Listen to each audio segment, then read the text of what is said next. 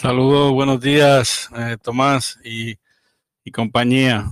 Eh, eh, por acá desde, desde Canarias, a la lente de la tecnología.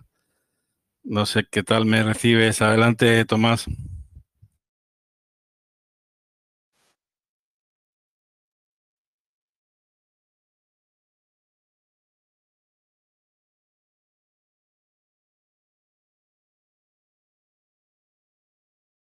Eco Alfa 1, Charlie India Unifor.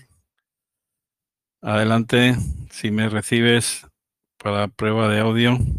Hola, buenas tardes, ¿se me escucha? Sí, perfectamente, Tomás, muy bien.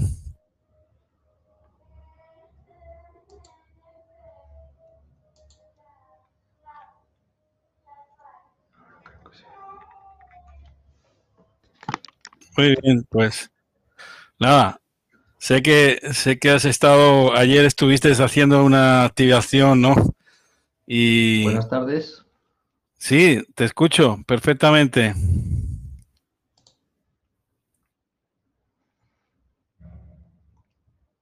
Eh, ¿Me escuchas? Eh, Tomás, ¿me recibes?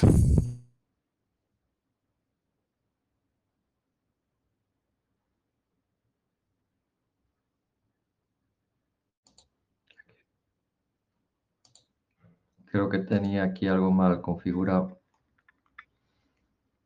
A ver, ahora.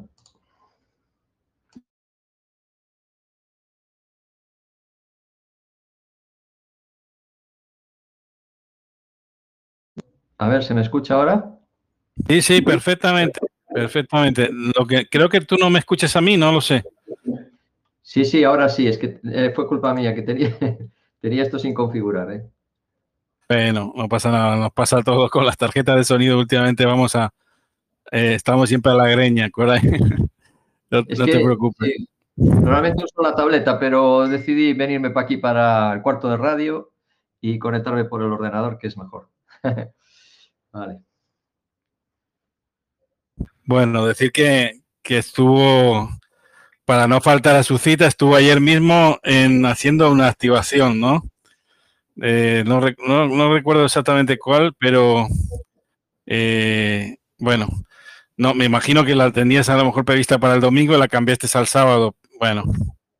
No, bueno, eh, la decidí el viernes, ¿sabes? Porque en función de, de, cómo tenga la disponibilidad de tiempo, pues como tampoco hay que avisarla con mucho tiempo más, pues un día antes es suficiente.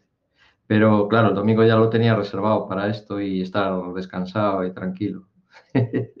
Bueno, eh, ya es conocido, Tomás es una persona muy activa, eh, emprendedor, eh, como yo digo, muy resolutivo, siempre prestando sus conocimientos para resolver dudas y, una persona honesta y amable. Siempre cuando hemos hecho alguna llamada a un CQ para que viniera a participar con nosotros, vamos, a la primera de cambio, ¿no? Nunca nunca nos ha fallado, es muy fácil hacer una, una net con él y, muy ameno, didáctico donde los haya, así que em, lo vamos a pasar muy bien en estos minutos que, restan hasta el final de la net.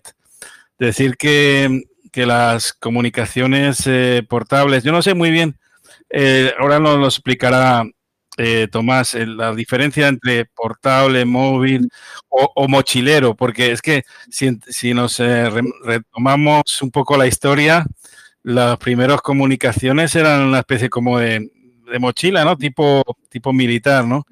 Háblanos un poquito de, de los eh, inicios de esta actividad o cómo podemos llamarlo, ¿no? Porque hay, hay una, una línea bastante difusa de lo que fue, digamos, estación móvil, portable o estación, digamos, o, caminante, ¿no? Que también los hay. No sé si portable móvil, móvil andante dos, de bípedo, ¿no? No sé, ya coméntanos un poquito que eso al respecto. Adelante, eh, Tomás. Vale, bueno, entiendo que empezamos, ¿no? Yo para, para mí quedan tres minutos, tú me dices. Sí, sí, sí. Eh, ya está, dado el pistoletazo de salida con un poquito de antelación. Bueno, muy bien. Bueno, pues buenas tardes primer, en primer lugar a todos los que estáis por ahí. Yo eh, voy a intentar, eh, esta hora ya os adelanto que, que, se va a quedar escasa, no por mí, sino porque el tema eh, da para mucho, ¿no? Y aquí simplemente pues vamos a tratar de esbozar un poquito qué es la radio importable desde el punto de vista práctico y que sea realmente interesante para las personas, sobre todo para los jóvenes que se inician en la radioficción que quizás andan un poco más perdidos o necesitan un poquito más que les ayudemos. ¿no?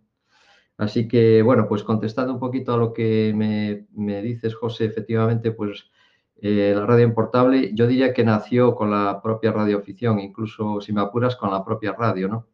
Porque los equipos primeros que se utilizaron, Marconi, por ejemplo, pues eh, eh, sus equipos eran, eran, los llevaba al campo, ¿no? Para hacer sus pruebas, etcétera, ¿no? Las antenas al principio pues eran, eran muy, muy rudimentarias, incluso eh, podría decir que eran eh, prototipos de, antena, ¿no? Las antenas se desarrollaron mucho después. Pero bueno, yendo al caso concreto, y, tampoco me quiero centrar en el tema de la historia, que ya sabes que es mi favorito, pero sí conviene un poquito pues decir algunas cosas, ¿no? Por ejemplo, que en España pues el primer radioaficionado fue Matías Balsera, no tenía indicativo porque en España la radioficción no se legalizó hasta el año 1924, como ya muchos saben. Y, entonces, pues, pero sí fue el primer, eh, el radioaficionado y consideramos radioaficionado porque eh, hizo, construyó su estación de radio para comunicarse por, mura, por, por pura afición, ¿no? Sin que fuera eh, el motivo fundamental, pues ni la experimentación científica ni tampoco uso profesional, aunque él sí era era, era empleado funcionario de telégrafos, oficial de telégrafos, ¿no? Eh, muy joven empezó y, bueno, construyó su estación con, con, materiales muy, muy rudimentarios. Yo esto lo cuento ya escrito eh, un poco sobre esto en, en, la revista de URE hace unos años. Y también, eh, espera, perdóname un segundito. Decir que que la radio, bueno, efectivamente, como dice Tomás, es una eh, empezó eh, prácticamente en la parte, digamos, la, las primeras comunicaciones, Tomás, fueron realmente portables, ¿no? Porque eso de, que ahora eh, estamos en nuestra casa cómodamente, haciendo nuestros contactos, giramos el rotor de nuestra antena, eso, eso quizá fue una segunda etapa, ¿no? Una tercera etapa de, de la radioficción, ¿no? Radiocomunicación. Mm, sí, bueno, el tema de las antenas bueno, se fue desarrollando hasta llegar a inventos como la antena Yagi, etcétera, ¿no? Sí, las primeras antenas eran muy rudimentarias. Decía Mate, eh, bueno, es que estaba cerrando la puerta porque tengo a mi hijo por ahí dando gritos y para estar más, más cómodo así, ¿no? Bueno, la primera antena eh, que construyó Matías Balsera, que es la primera antena de radioaficionado que sepamos que se construyó aquí en España, ¿no? Eh, pues eh, era una antena que estaba basada en la, bueno, la, ley de antenas de Marconi, ¿no? Había una fórmula matemática que, bueno, pues eh, para él calculó la distancia, tenía que comunicarse con, las dos estaciones de, radio privada que había autorizadas en España en aquel momento, que eran las de la compañía esto, transatlántica, ¿no? Que, bueno, pues tenía en Cádiz dos, dos, dos radioenlaces que eh, para comunicar la factoría con la sede central en, Cádiz, dentro de la bahía de Cádiz. ¿no? Entonces él vivía en el puerto de Santa María y eran 20 kilómetros aproximadamente los que tenía que salvar. Bueno, no me voy a enrollar ahora con eso, pero la, ley de antenas en ese momento, pues él calculó que tenía que tener 15 metros de alto, yo esto lo explico por ahí en algún artículo que escribí, y construyó esa antena con, con pértigas eh, y un hilo, ¿no? Esta fue la antena primera que hubo. Él sacó la idea del primer libro de radio que se publicó en España, que también escribí algo sobre eso. Y bueno, pues esta antena era un hilo sobre una caña de bambú, o sea, con varios tramos enlazados con cuerda. Esta fue la, primera antena de radio aficionado. Hoy en día, pues eh, seguimos usando hilos largos como ese, algunos, ¿no? Con, con, mucho éxito. O sea, que eso podríamos decir que hasta no ha cambiado mucho, ¿no? Bueno, em, bien, entonces, eh, brevemente, mm, la segunda referencia fundamental y, obligada que tengo que hacer es eh, José Blanco Novo, que también sabéis que ha escrito la biografía en un libro, está publicado. Eh, y este hombre, la verdad que aparte de ser, tener una vida de estas que ojalá un día se haga una película, ¿no? Porque el guion de su biografía es eh, tan interesante que daría para escribir eh, una novela y una novela biográfica o el guion de una película, ¿no? Yo espero algún día ver esa película porque realmente la biografía de Blanco Novo es, muy interesante, es apasionante, diría yo.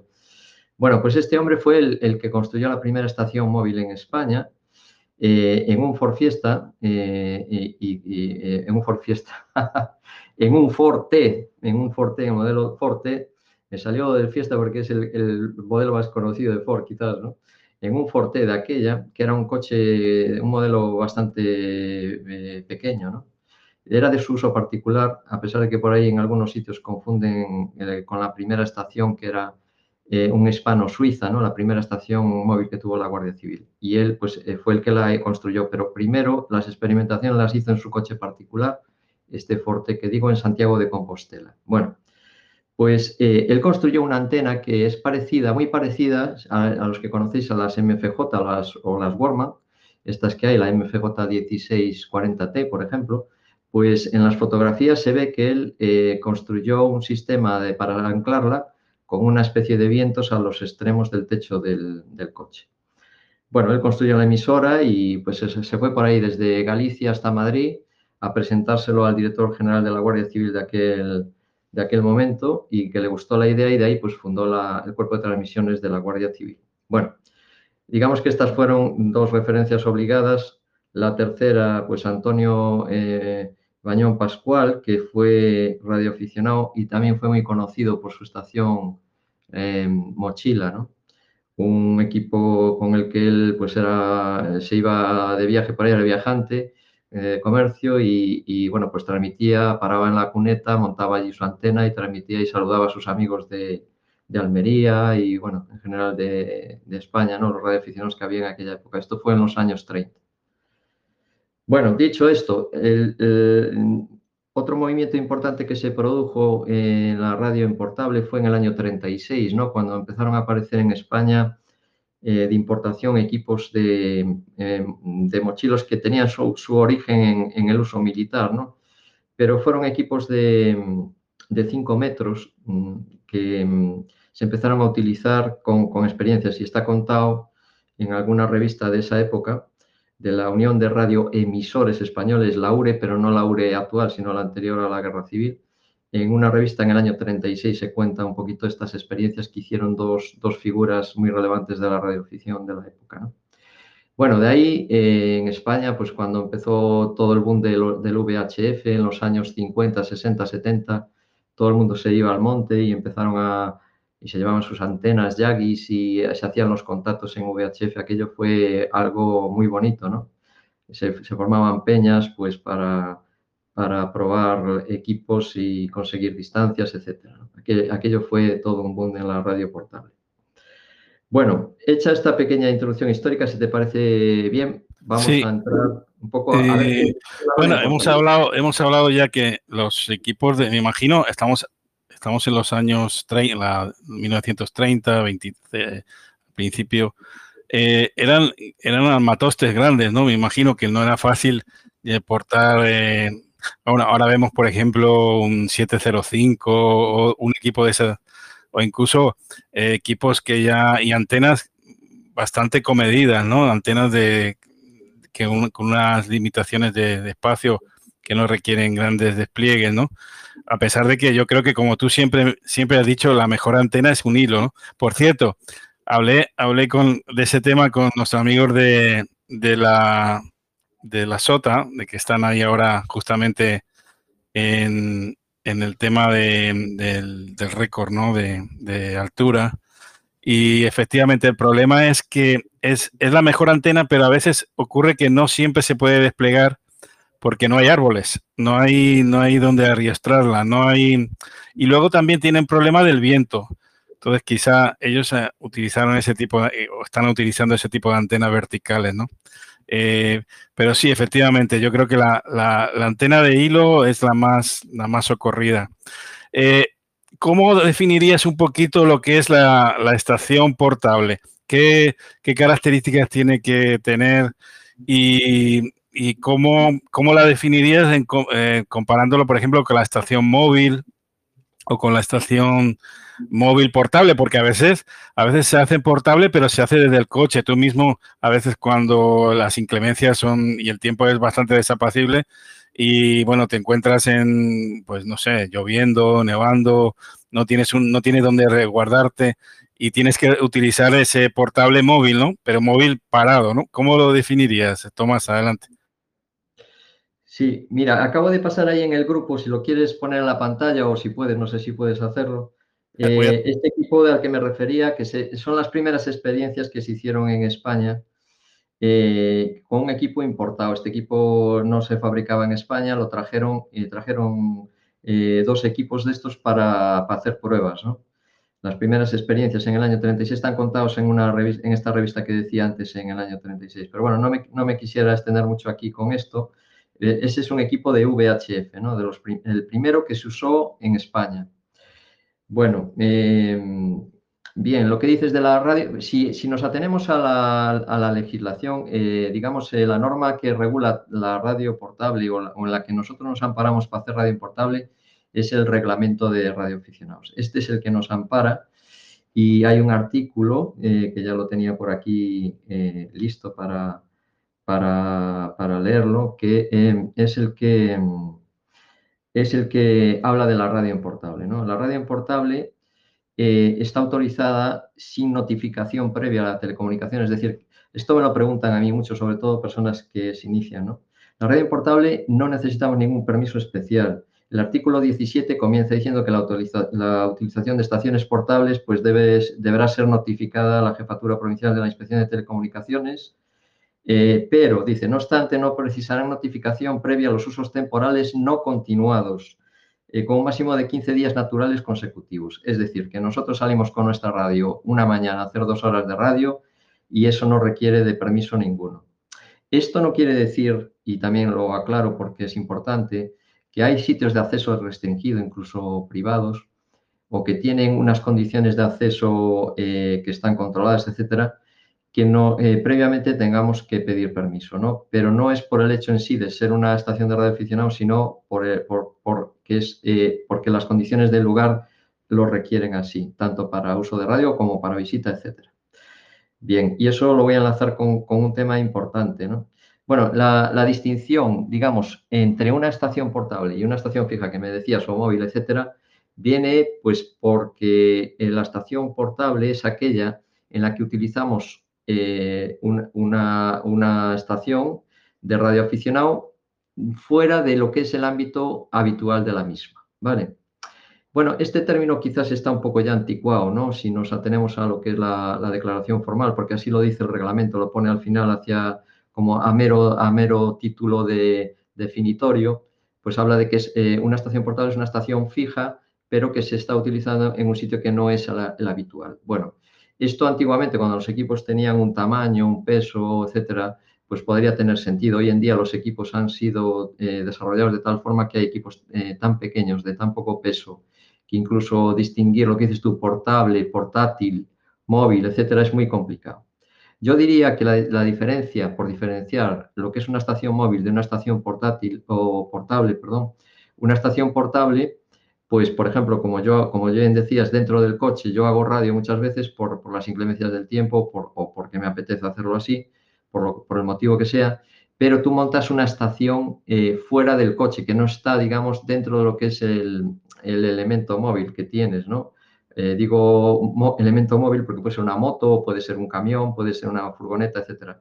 Si tú montas la antena fuera con un soporte o, utilizando soportes naturales, como también utilizo yo y mucha gente, pues eso entenderíamos que es una estación eh, portable, ¿no? Porque no puedes transmitir con ella en movimiento. No puedes llevarte la antena, empezar a moverte, ¿no? Yo, esa, pero bueno, todo, todo, a veces las fronteras no son tan fáciles de, de definir, ¿no? Hay una pregunta, Tomás, que, bueno, vino a colación con la modificación del reglamento último, que, al, que has hecho alusión. Eh, eh, a veces tenemos la duda cuando decimos eh, portable, portable 1, portable 2 o portable 3. Siempre es la pregunta de, que suelen, suelen hacer. No, eso ya no es necesario. Simplemente decir, estoy en portable a secas o portable en la ciudad de Pontevedra, o portable, no sé, en, cerca de en el monumento o, punto geodésico donde quieras que, estés, ¿no?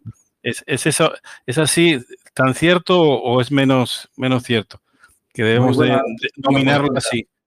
Muy oportuna la pregunta que has hecho. Pues mira, si vamos al artículo 29 del reglamento, eh, el artículo 29 establece cómo tienen que ser las emisiones de, de radioaficionado, ¿no?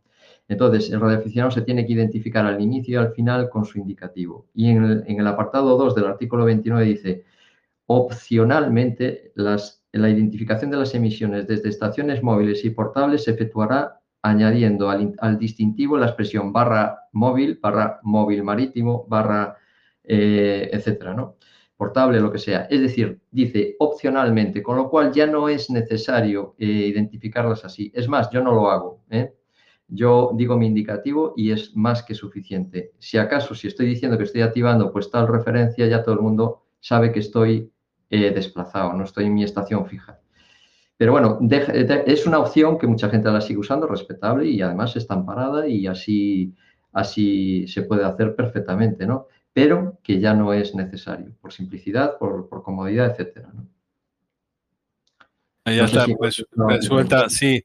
Una, otra pregunta. A veces eh, hay una diferencia entre portable a las, digamos, por necesidad. No sé si me entiendes. Es decir, aquellos colegas que, que, tienen unas dificultades para desplegar una antena o inclusive tienen una oposición férrea de la comunidad o, o por lo que fuera no tiene espacio suficiente para desplegarlas una antena en, condiciones, ¿no? Es decir, no sé si hay una diferenciación del que va, el, que quiere tener ese gusto, bueno, que tiene grandes posibilidades en su casa, pero tiene un sabor especial, ¿no? Eh, el utilizar la estación especial, eh, digamos, especialmente en portable. Es una diferenciación. No sé si eso tú también lo has vivido o conoces eh, muchos casos. Bueno, en, el mundo de la radioafición, eh, la verdad que tenemos una representación de todos los colectivos que hay pues, en la vida civil normal, ¿no? Entre ellos, pues también hay minusválidos, hay ciegos. Yo, yo tuve oportunidad, bueno, en mis comienzos, en realidad aquí en Pontevedra, en el colegio de ciegos, el Santiago Apóstol que, había aquí en Pontevedra, que en aquella época eran casi todos radioaficionados, empezando por el director del colegio a los demás y se, propagaba mucho esto entre los ciegos, ¿no? Entonces yo conocí muy de cerca cómo los ciegos hacían radio. Yo iba a su casa, a casa de algunos, porque era la única forma que yo tenía de, practicar un poco con una emisora decente, porque mi, emisora era muy, muy simple, muy sencilla y vivía primero con la antena en el balcón. O sea que imagínate eh, las posibilidades que tenía. Bueno, pues eh, quiero decirte, la radio, existen asociaciones de radioaficionados eh, minusválidos, la más importante es la que, la que eh, cuelga de la 11, y en la que dan aporte, eh, eh, soporte a todos los radioaficionados invidentes y minusválidos que quieran practicar la radioafición.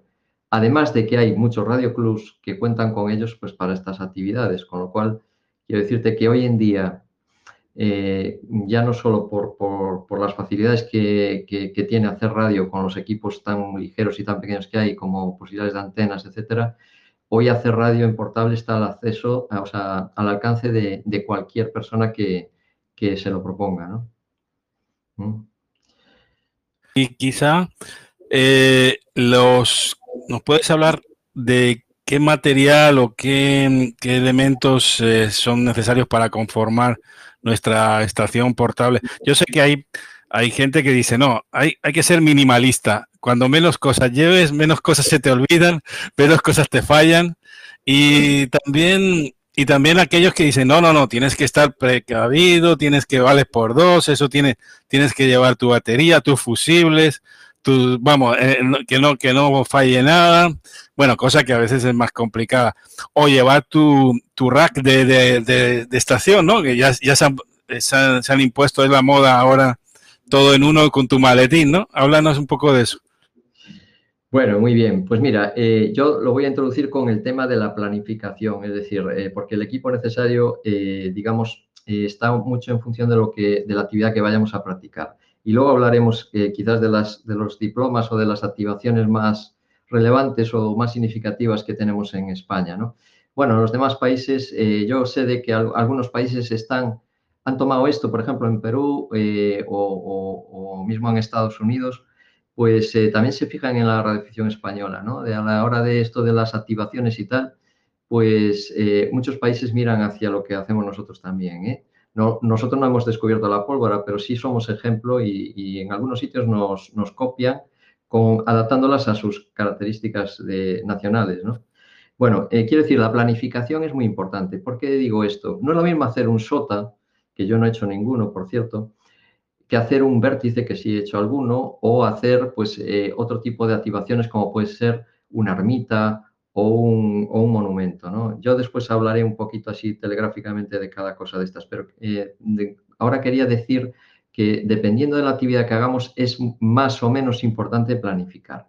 Y planificar supone eh, en ver un poco qué características tiene el sitio donde vamos a ubicarnos, eh, prever eh, las distintos cambios climáticos que se puedan producir, estar atento a las previsiones meteorológicas, elegir el material adecuado según el sitio, por ejemplo, pues si la antena, qué antena voy a poner, en qué bandas voy a transmitir, etcétera. es decir, pensar en todas esas cosas, la logística eh, de acceso, cómo, cómo, vamos a llegar al lugar.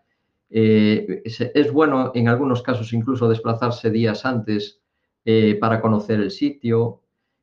bueno, a pesar de toda la planificación que hagamos, yo os garantizo que siempre va a haber imprevistos, ¿no? Como yo recuerdo ahora hace poco en el, en el GRT, en el GRT de invierno, que fue el día 5 de diciembre, yo tenía ya, había ido a ver el sitio que iba porque cambiaba de sitio del que hago habitual, habitualmente y me, fui a ver el sitio y tal y dije, ah, perfecto, aquí me voy a poner, ya, ya más o menos tenía el sitio tal.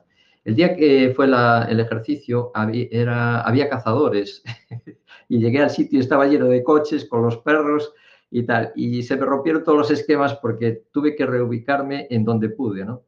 Entonces, quiero decirte, la planificación es importante y a pesar de eso, pues siempre hay imprevistos. Entonces, cuanto mejor tengamos atados todos los detalles, pues eh, mejor nos saldrán las cosas, ¿vale? El equipo necesario. Bueno, pues el equipo necesario, el básico es el de la batería o un medio de alimentación. Eh, hay quien usa generadores o si tiene toma para una fuente de alimentación, eh, pues que, será raro, ¿no? En los sitios en portable, pero bueno, pudiera ser en una finca o en un sitio que vayamos a activar y que nos dejen conectar a la red, ¿no? esto, el equipo y, el coaxial y la antena, ¿no? Estos son los elementos mínimos imprescindibles para poder emitir. Bueno, eh, dentro de eso, pues el que trabaja QRP, por ejemplo, pues eh, yo, os puedo decir, vamos a ver, la radio importable ha tenido un, digamos, un impulso muy importante eh, gracias a actividades como es el SOTA, ¿no? El SOTA, por ejemplo, es una actividad en la que el, grado de dificultad que tiene, porque normalmente son eh, los accesos difíciles que hay que hacerlos a pie, todo, todo lo que es el camino, eh, y al llegar al sitio, pues claro, eh, el, tiempo que has, invertido en llegar es agotador, ¿no? Entonces, cuanto menos peso lleves, mejor. Hay que aligerar. Equipos pequeños, hay una tecnología de baterías ahora que, que, permiten utilizar las lipo, por ejemplo, ¿no? Las litio polímero, que son muy ligeras, se utilizan en sistemas de radiocontrol, etcétera, y que permiten pues, eh, utilizar la alimentación durante todo el tiempo de la actividad. Equipos QRP que transmiten pues, con 5 o, 6 vatios. ¿no? Tenemos equipos en, el mercado, hay ahora una tanda de equipos chinos eh, que están muy en auge porque son muy baratos, muy accesibles, etcétera. También pues, eh, las antenas, la evolución de las antenas, no es que se haya inventado nada ahora, pero es cierto que hay hilos largos y las eh, ENFET, por ejemplo, que son las más utilizadas en esas actividades, eh, que son muy ligeritas eh, de llevar, ¿no? En una mochila, pues algunos de 6 kilos o hasta 8, pues se puede soportar. Claro, todo lo que pase de ahí, pues dependerá de la fuerza física, de cuántos vayan, etcétera. Bien, esto un poco en cuanto a eso. Yo si quieres, eh, si quieres alguna pregunta más o si quieres entramos en el tema de las principales activaciones que hay o diplomas. Eh, hay una, quería hacerte un comentario. Bueno, tú creaste un grupo en Telegram que se llama Radioaficionados en Portable, al que sugiero a todos los interesados que, se pasen por allí o que se suscriban.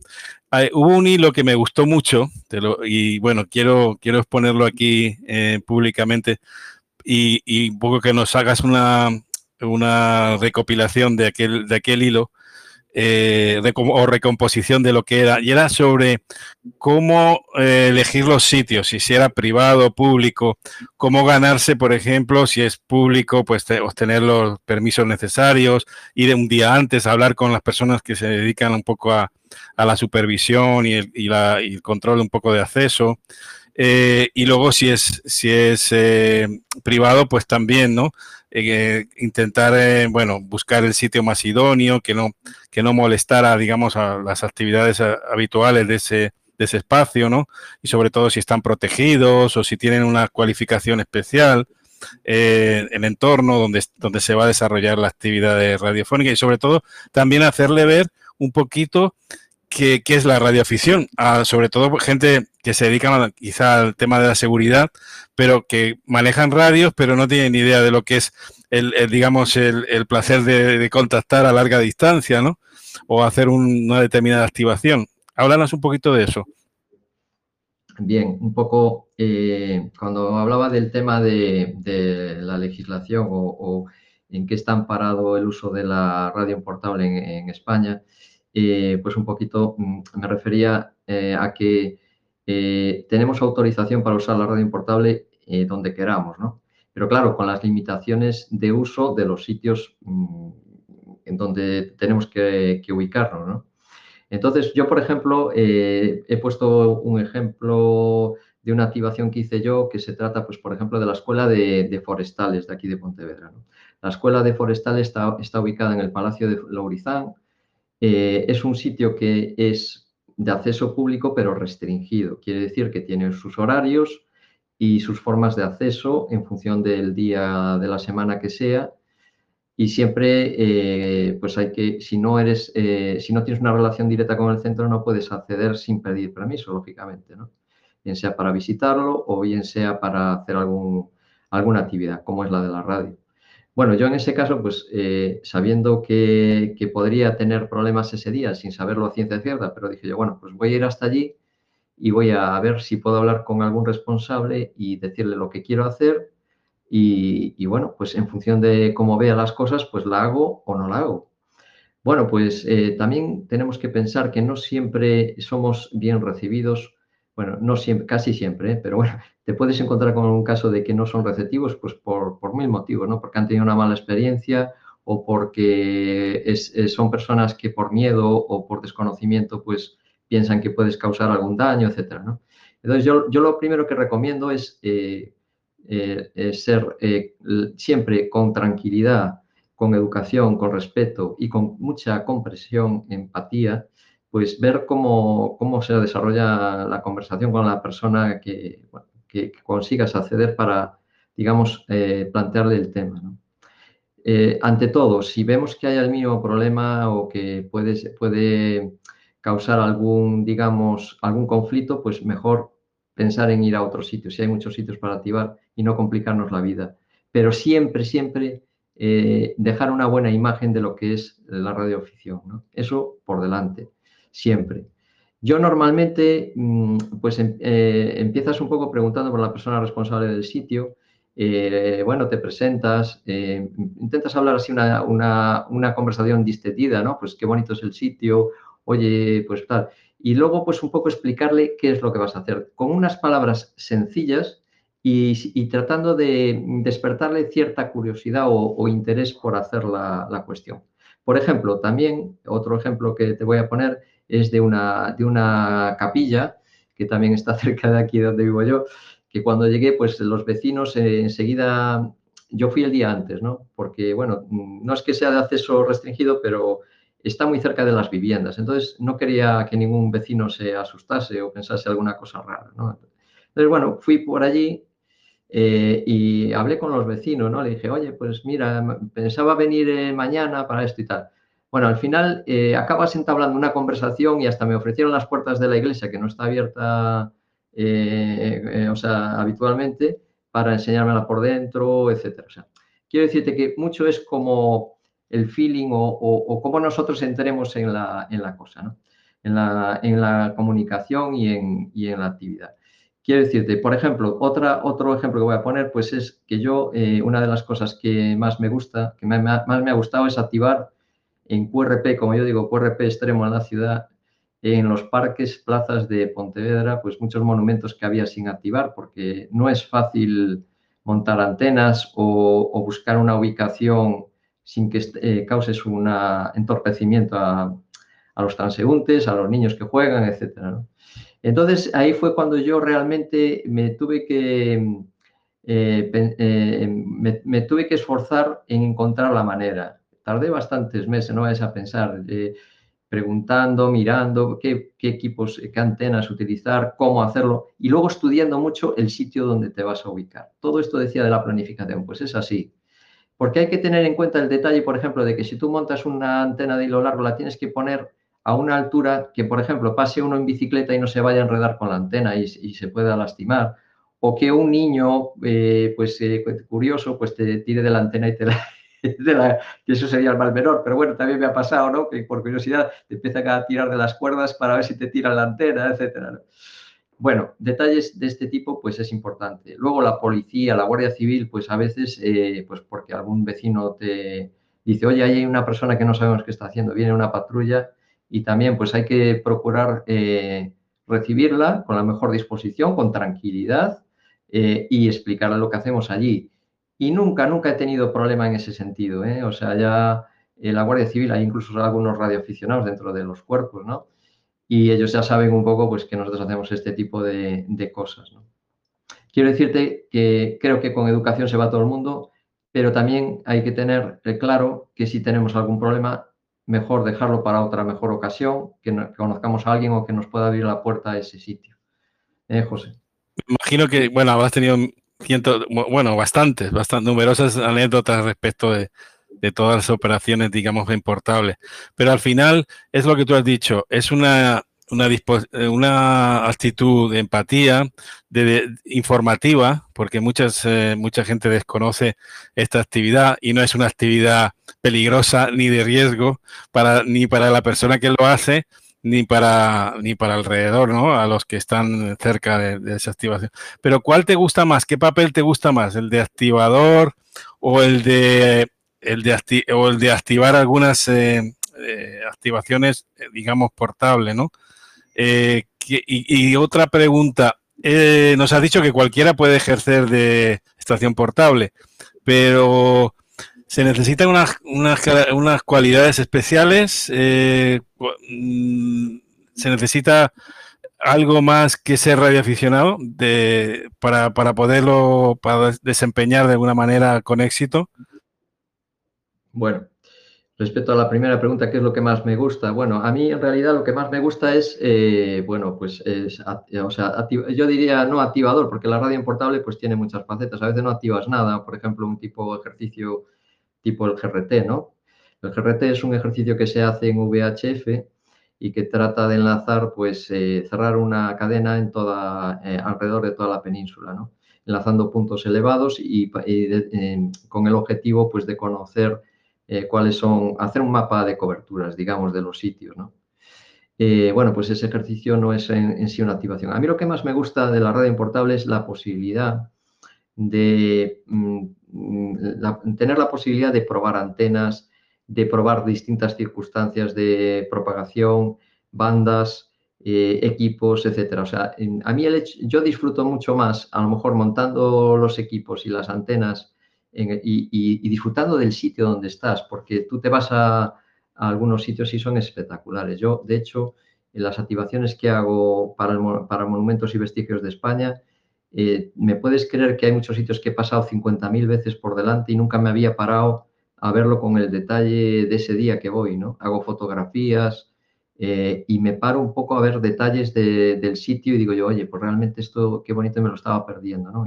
incluso a veces encuentras, pues desde un sacristán o, una persona encargada de la limpieza, etcétera, y empiezas a entablar conversación y te cuenta cosas tan interesantes que no las aprenderías mm, en ningún sitio, ¿no?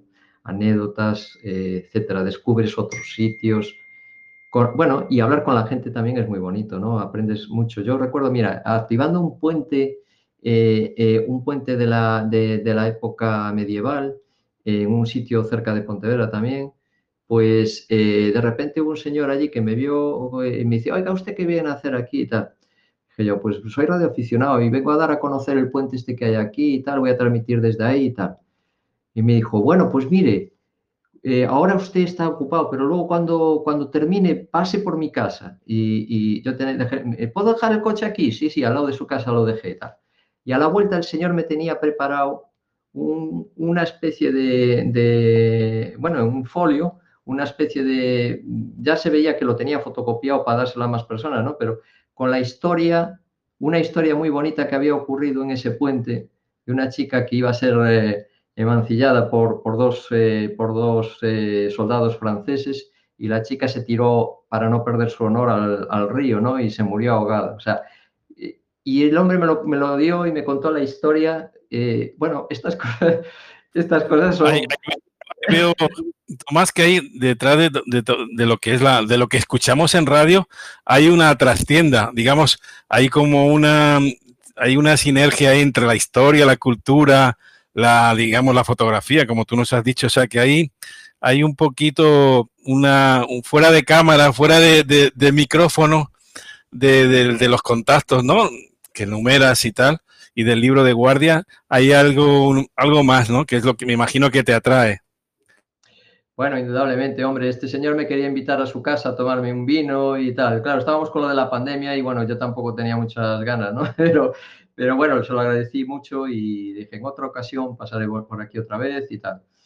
Pero bueno, sí, la humanidad de... vamos, nosotros somos personas, vivimos en sociedad y, nos gusta relacionarnos a unos más que a otros, pero bueno, todos buscamos la relación.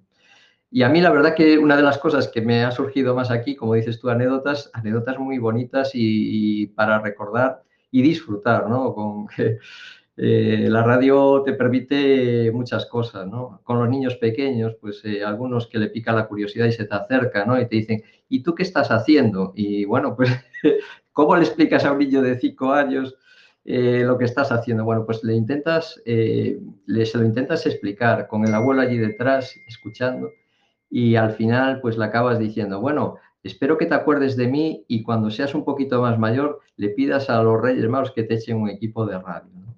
¿No? Bueno, a lo mejor lo hará o no lo hará, o se acordará de mí o no se acordará. Que, es, una, anécdota entrañable. ¿eh? sí, la verdad. Eso me ha pasado varias veces, ¿eh? Y de niños que te quieren desatar del árbol la cuerda para que te caiga la antena también. de todo. ¿Cuánto, tiempo, cuánto mm, le, le, concedes de tiempo a la activación?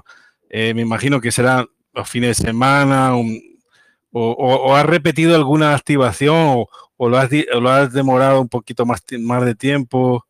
¿Cuánto tiempo le dedicas a, una, digamos, una incursión de, portable?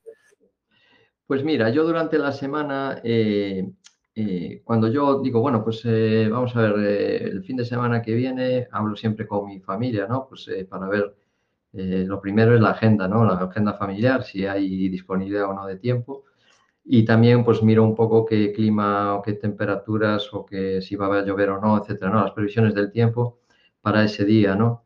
Entonces digo, bueno, pues eh, ya una vez que tengo decidido el día, pues eh, busco la referencia que, que, me interesa hacer, ¿no? Tienes muchas opciones de buscar y tal. Y luego pues eh, empiezo a estudiarla un poco. Pues a lo largo de la semana, ya una vez que tengo decidido cuándo y, y a dónde voy a ir, pues a lo largo de la semana pues me meto en el Google Map, he hecho un vistazo, si es un sitio que no conozco, porque a lo mejor hay sitios que ya los conozco, pero bueno, los que no conozco, ver cómo están las condiciones de acceso y tal. Si veo que puede haber alguna, algún cambio que pueda afectar al acceso, pues eh, si puedo, me acerco hasta allí, si no está muy lejos y tal. Y si no, pues eh, intento enterarme por alguien que, viva más cerca o tal. Bueno, el caso es que eh, es un poco variable el, el, tiempo dependiendo de la actividad que vayas a hacer, dónde vaya a ser, eh, pero hay que dedicarle tiempo, inexcusablemente, pues hay que dedicarle tiempo a eso. Y tenemos, tenemos muchísimo, bueno, cuando entramos en la, sobre todo en la banda de 40, ¿no? Cantidad de estaciones, desconocemos un poquito toda esa sopa de letras, por decirlo así, ¿no? Llámese SOTA, POTA, DVG, DMVE y otras más, ¿no? Eh, o DME, por ejemplo, pero ¿cómo, cómo las definirías? Haznos una, una recopilación o referencia a este tipo de diplomas y qué diferencia hay, dónde buscar información y sobre todo si quisiéramos ser nosotros partícipes en primera persona, ¿qué tendríamos que hacer? ¿Qué serían los pasos primeros para, iniciar esa activación? Sí, bueno, ahora me recuerdas que me preguntabas algo antes, si cualquiera puede hacer una activación. Bueno, yo, eh, cualquiera puede hacer lo que esté en posesión de la licencia y si no lo está y está preparándose, pues también puede ponerse de acuerdo con alguien de, que conozca que sea radioaficionado, seguramente alguien conoce, y ir a verlo, ¿no? De hecho, a mí me ha pasado muchas veces que me ha contactado algún radioaficionado o incluso alguno que se estaba preparando para, examinarse y tal, me contactan porque, bueno, pues eh, me han visto por ahí en las redes o alguien le habló de mí y yo pues ayudo a todo el mundo, ¿no? Y, han venido a verme a la actividad. Oye, ¿puedo ir a verte y tal? Sí, claro que puedes venir, hombre, no hay ningún problema. Y algunos han venido, más de uno, incluso tengo alguno que es ahijado mío de radio, eh, por, porque, bueno, eh, a mí es una de las cosas que también más me gusta, ¿no? Que enseñar la radio a los que se inician. Entonces, sí puede... Eh, ir la primera vez, por ejemplo, ir acompañado como, como buen piloto, que las primeras horas de vuelo estés acompañado, ¿no? que, ver un poquito cómo lo haces o cómo, cómo te organizas. Eso es Me imagino que para una persona que es radioaficionado, sí, sabe lo que es la instalación, eh, digamos, casera, ¿no? Pero en portable cambian algunas reglas de juego, ¿no? Y eso es importante, el, buscar un buen partner para, para, para que la activación eh, futura tuya, personal, sea óptima Sí, eh, yo, eh, bueno, un poco me decías antes, yo creé ese grupo, pues un poco porque vi que había un cierto vacío en el sentido de que a, a, lo mejor era bueno que hubiera un grupo en el que la radio portable fuera el motivo principal donde poder compartir y sobre todo que los que se inician pues también cojan las mejores prácticas o consejos sobre cómo hacer las activaciones. La verdad es que da un poco de miedo escénico la primera activación y lo entiendo porque a mí me pasó y yo ya pues era radioaficionado, pero ese, esa emoción, ese, ese miedo a que todo salga bien o que, o que no salgan bien las cosas, lo tenemos todos y de hecho pues fracasos también vamos a, cosechar. Pero si vamos a la primera activación con unos consejos, con, con, el apoyo de personas que, que, nos han precedido, digamos, en esa, en esa actividad, pues posiblemente nos hagan mejor las cosas de lo que esperamos, ¿no? O sea que sí que en ese sentido. Bueno, yo me, me preguntabas ahora de los diplomas. Mira, no podemos hablar de todos, e, efectivamente eh, no daría tiempo para hablar de todos, pero vamos a hablar de, eh, vamos telegráficamente de los diplomas o de las activaciones más eh, seguidas, más importantes que hay en España. Bueno, en el extranjero también hay SOTA, ¿no? Pero bueno, el SOTA yo lo pondría, quizás es el que despierta más curiosidad, más interés, más seguimiento por la dificultad que tiene y porque las personas que hacen SOTA son personas que aparte de ser radioaficionados tienen que tener una, preparación física, ¿no? No vale cualquiera para ese. Pero bueno, a ver, hay personas en grupos que pueden apoyar a incluso minusválidos, ¿no? Hay, yo hace unos días leía de Argentina eh, un grupo que habían hecho incluso con, algún invidente, algún SOTA, ¿no? Entonces, eh, posibilidad hay, pero solo no, desde luego. Bien, entonces, los SOTAS, aparte de ser una actividad de referencia, es, digamos, la, mm, la cota máxima de experimentación de materiales. Por ejemplo, las baterías. No da tiempo ahora a hablar de todo esto, ¿no? Pero las baterías, las antenas, eh, mástiles súper enanos que se, que, se, repliegan en la mínima expresión. Eh, cantidad de cosas, antenas que he visto, modelos de antenas que se usan en Shota con, eh, unos desarrollos de, imaginación tremendos, ¿no? Y que son eficaces. Al, final lo que se trata es de que sean eficaces. Bueno, pues todo esto se lo ves en los SOTAS. Yo pondría de ejemplo para que la gente que se inicie en la, en la radio importable vayan a ver ese tipo de actividades en YouTube o en otros sitios donde hay vídeos colgados. Pero no es, digamos, la actividad para empezar. Yo diría que empecemos por las actividades más sencillas, como pueden ser las que gestiona eh, eh, ACRAF, la Asociación de Radioaficionados de Costa Blanca, que tiene, gestionan tres diplomas, que son el de Monumentos y Vestigios de España, el de las estaciones de ferrocarril y los castillos, ¿no? Tienen esos tres diplomas. Ahí podemos encontrar muchas referencias que están cerca de nuestra casa, eh, que podemos ir y no hay, digamos, condiciones que requieran grandes eh, despliegues o grandes eh, dificultades para hacer. Y empezaría por ahí. Si puedes, acompaña a alguien que, que, haya hecho alguna activación o que tenga algo de experiencia para que, la, por lo menos en la primera activación que hagas, esté contigo, ¿no? Y, siempre, yo diría, siempre dejarse aconsejar, dejarse aconsejar, preguntar, que eh, preguntando se llega a Roma y, al final es la, clave del éxito, ¿no? De Has hablado, sí, bueno, mm, algo, algo que también se me quedaba en el tintero y que sé, y que, sé que a buena que, que tienes eh, una, una aplicación para el, como LOP, como libro de guardia, que ese es uno de los problemas que dices, eh, bueno, ¿qué me llevo? bueno, antiguamente te llevaba la libreta y apuntabas, ¿no? Y, ahora, ¿qué, opciones tenemos para llevarnos nuestro libro de guardia portable también? Porque en este caso es un libro de guardia portable. ¿Cómo lo, cómo lo gestionas? ¿Cómo lo solucionas? ¿O qué, qué es tu, tu mayor o tu secreto en ese aspecto?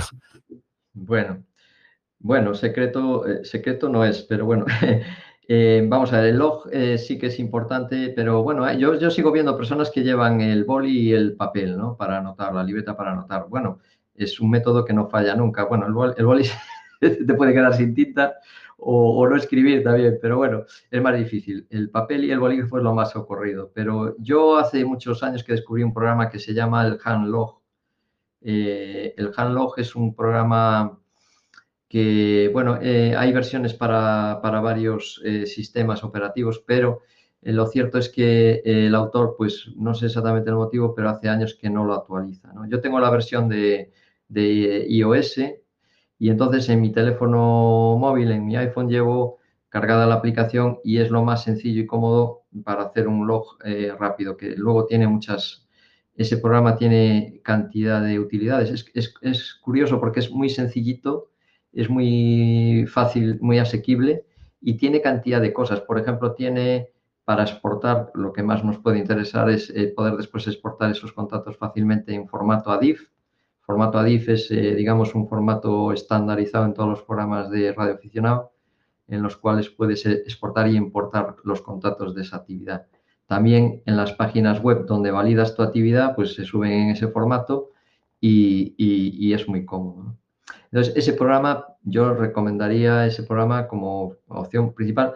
Tampoco soy experto en ese tipo, o sea, experto, no tengo mucha experiencia en, otros programas, pero sé que, por ejemplo, los que hacen vértices, el diploma Vértices Geodésicos de España, que lo gestiona el Radio Club Henares, eh, es otro diploma de prestigio en España. Yo lo he practicado también, he hecho vértices y quiero retomarlo también pronto. Eh, y entonces sé que hay un aplicativo que, lo, que es muy fácil de manejar también para eso. Y luego hay el que lleva el portátil, el ordenador, y para ahí hay algunos programas muy sencillitos, uno de un ruso que ya se murió, que también es muy conocido. Eh, puedo pasar la referencia y de, tiene, el nombre es el indicativo del radioaficionado. Lo siguen manteniendo un grupo de personas que se encargan de actualizar eh, módulos, lo que se llaman los plugins, que son los subprogramas, ¿no? Y tiene módulos. Ese programa es muy completo y muy fácil. Se lo he visto a muchos activadores llevarlo en, su ordenador portátil. Es importante, es importante, Tomás, el, uso del clúster, porque yo os he visto que muchas veces, no, ponme en el clúster o, o, tú, bueno, a veces nos, hay muchos clústeres que te anulan la posibilidad de auto, auto anunciarte, ¿no? Eh, ¿cómo, eso es importante, me imagino que hay incluso algunos mapas que se que puedes ver si hay actualizado alguna activación o incluso me imagino que boletines, no sé muy bien cómo se genera eso. Muy bien, bueno, pues mira, has, un, sacado un tema muy, muy interesante. En todas las web de, los diplomas tú tienes que anunciar previamente la actividad, ¿vale? El tema del anuncio es porque no es que sea obligatorio, pero eh, en algunos es obligatorio, pero en, algunos no es obligatorio, pero sí es un, digamos, eh, se debe hacer porque eh, si imagínate que aparece ese día otro activador en, el mismo sitio que tú, pues lo que a ti te marca el derecho, la preferencia para ser tú el que oficialmente tengas derecho a activar, es el que la hayas anunciado previamente, ¿vale? Ese, digamos que es.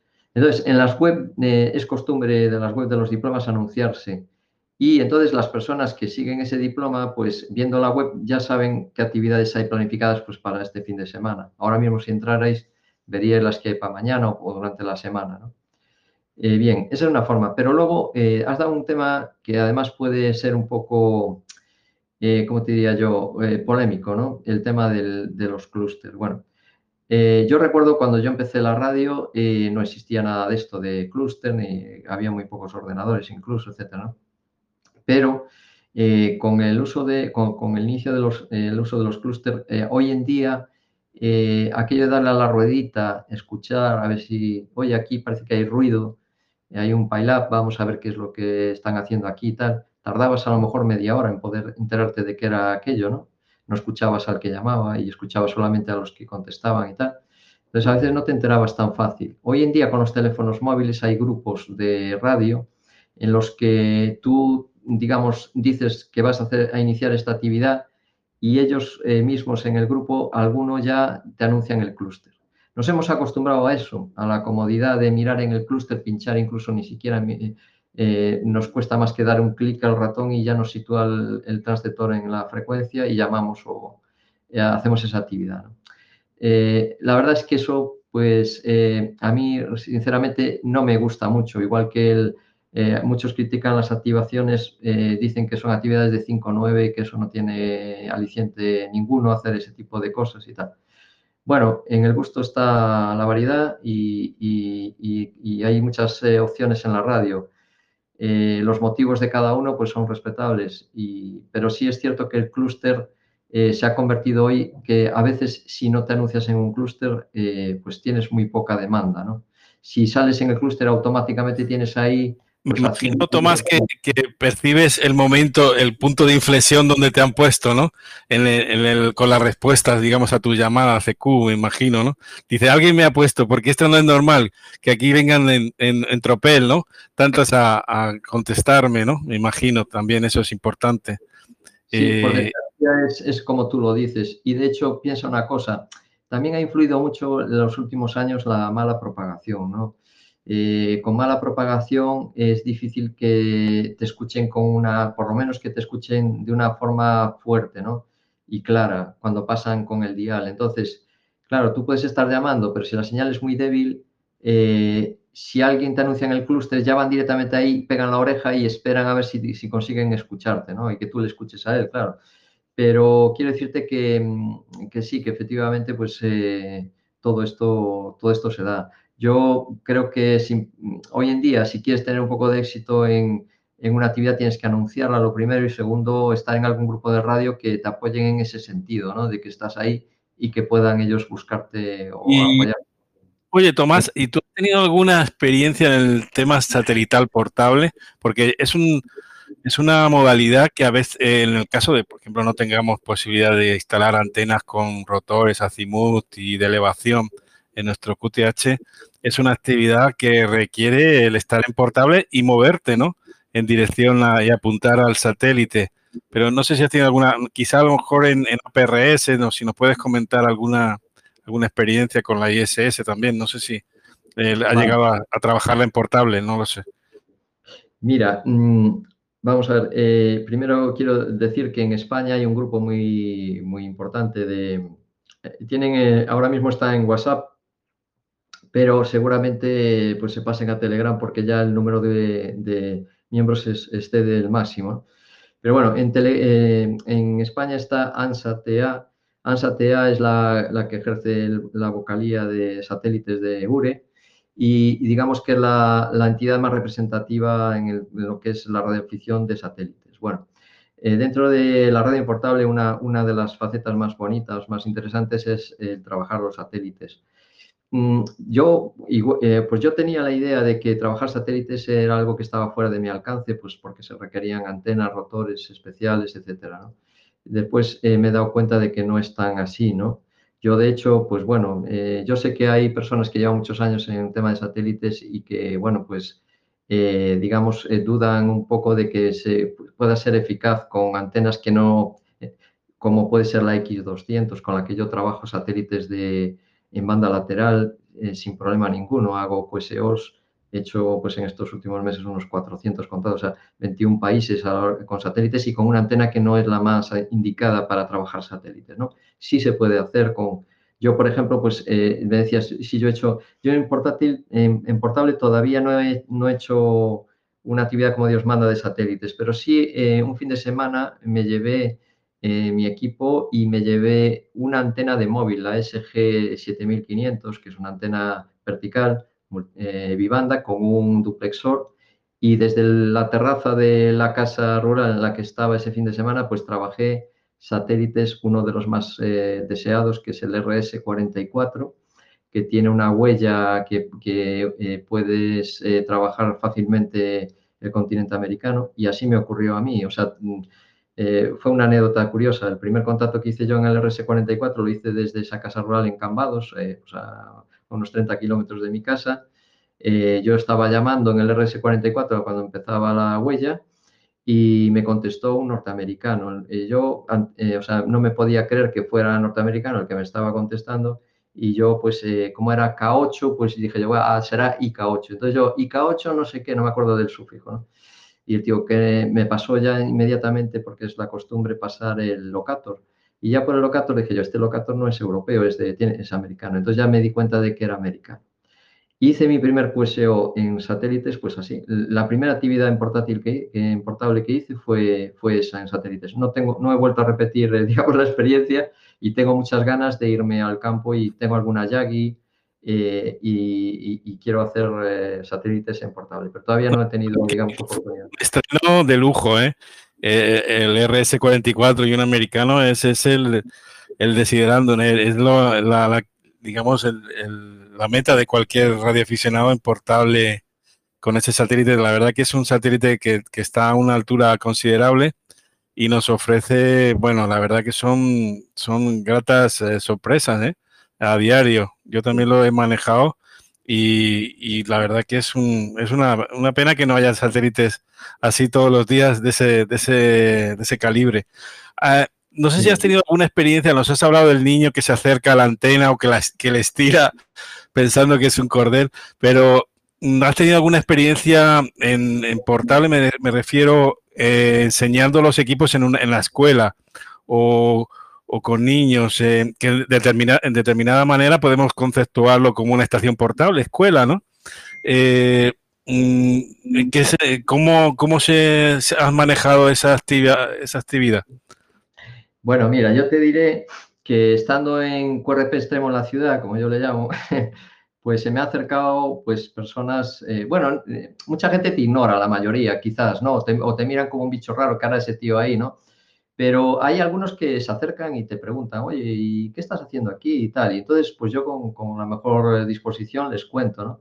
Me he encontrado con profesores, maestros, incluso algún educador de grupos de niños eh, o chicos, adolescentes problemáticos y tal, que me contaron y me, pedían permiso, decían, oye, ¿tú tendrías algún problema en darnos una charla eh, sobre la radioficción y tal? Que yo, yo ninguno y tal. ¿Y los podría traer aquí alguna actividad que vengas? Claro, por supuesto. Entonces, quiero decirte que eh, estando en la, aparte de, ese tipo de cosas que me han ocurrido, el estar, eh, los radioaficionados que estamos ahí haciendo las actividades en la calle, en portátil, en, portable, en donde sea, ya estamos eh, llamando la atención sobre la radio y alguno acabará cayendo en nuestra red, que es lo deseable, ¿no? Entonces creo que sí que es una labor de, digamos, de publicitaria de la radioafición muy importante la que hacemos los, los, eh, interesados en la radio importable. ¿eh? Y una, una, pregunta que me hacen aquí. ¿Qué diferencia hay entre una expedición, me refiero a expedición tipo de X, y una, me refiero, bueno, no sé, un país o determinada, o, determinada ubicación eh, que es muy requerida por los diesistas y una estación portable. Me imagino, sobre todo yo, yo lo que me viene así, me, asalta la primera es la duración, ¿no? Obviamente, del tiempo de, activación, pero ¿hay alguna cosa más? Bueno, eh, sí, yo, estaba eh, eh, pensando ahora en las, en las expediciones, ¿no? Las expediciones Mira, yo recuerdo cuando empecé en la radio eh, haber hecho una, la isla de Pedro I, que bueno, es una isla que eh, está cerca eh, del, casquete polar y en la que no se puede acceder, no hay vida allí, bueno, no hay vida, no hay asentamiento humano allí y se accede en determinadas condiciones en muy pocos tramos del año, ¿no? recuerdo que aquella expedición, pues yo la trabajé, tuve la suerte de ser uno, tengo la QSL, de aquella expedición. Claro, eh, esa es una expedición que requiere, seguramente eh, eh, tuvo que contar con, el apoyo económico, con la disponibilidad de mucha gente, pero todo el mundo estaba pendiente de ella. La isla de Aves es otra, por ejemplo, otro sitio de expediciones así muy que atraen muchísimo porque son activaciones que se hacen muy pocas veces y que están en el DXCC como más deseados, ¿no? Bueno, eh, claro, eso no tiene nada que ver, eso es radio importable, sí, claro que lo es, pero no tiene nada que ver con, no, está al alcance mm, de la gran mayoría. Eh, eh, habrá muy pocos privilegiados que lo puedan hacer. Hay un diploma muy bonito que se hace todos los años, el de las islas, ¿no? el, IOTA, ¿no? Es el, diploma de las islas que lo organizan los, los colegas de Inglaterra y que eh, atrae a mucha gente precisamente por eso, porque se desplazan a una isla y ahí montan su estación y tal. Y bueno, pues es casi como, o, sin casi, es como hacer una expedición, tiene su atractivo también. Bueno, hay una, hay una denominación para la radio en portable a través de las VHF y es un acrónimo que se llama GRT. Ya hemos hablado del tema, pero hace recientemente, hace un poquito más de un mes, hubo un ejercicio invernal de, comunicación, de cadena de comunicación. Eh, háblanos un poquito de esa experiencia, eh, porque fuiste tú uno, uno de, las, de los que estuvieron, eh, formaron parte de ese grupo, que fue, por cierto, muy numeroso. Sí, está en la escucha precisamente Andoni, Eco Bravo 1 Charlie Unión, que nos está siguiendo y que es el que organizó este ejercicio, porque cada edición tiene, digamos, un anfitrión. Y eh, Andoni ha sido un gran anfitrión en esta, en esta edición. Y bueno, a pesar de la dificultad que tiene un GRT de invierno, eh, algunos se ha tenido que suspender por temas de climatología, ¿no? Pues tiene un gran aliciente quizás participar en el GRT, que es el ejercicio de referencia de la VHF, al menos en España, pero también a nivel internacional, puesto que participa en Francia, Portugal y Andorra también, pues tiene, digamos, eh, como decía, un, gran atractivo porque es buscar un sitio elevado en el que puedas tener contacto con estaciones que están pues, a distancias considerables. Yo mi récord de distancia en un GRT pues fueron casi 400 kilómetros, ¿no? Con una estación de Portugal. Claro, eso te, da, y, bueno, en condiciones normales, estamos hablando sin esporádica, porque en este ejercicio de invierno no, pero en el de verano, que fue, si no recuerdo mal, el 13 de junio, eh, tuvimos la gran suerte durante el ejercicio que se abrió una esporádica y aquello, aquello fue algo fabuloso para los que estábamos.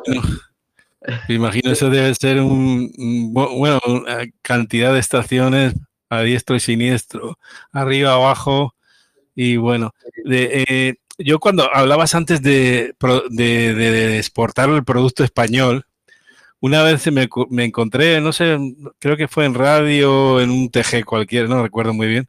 Vale, eh, inopinadamente hablamos de este tema, del GRT, y me costó trabajo explicarle eh, lo que era el ejercicio GRT a un colega de, creo que de Sudamérica.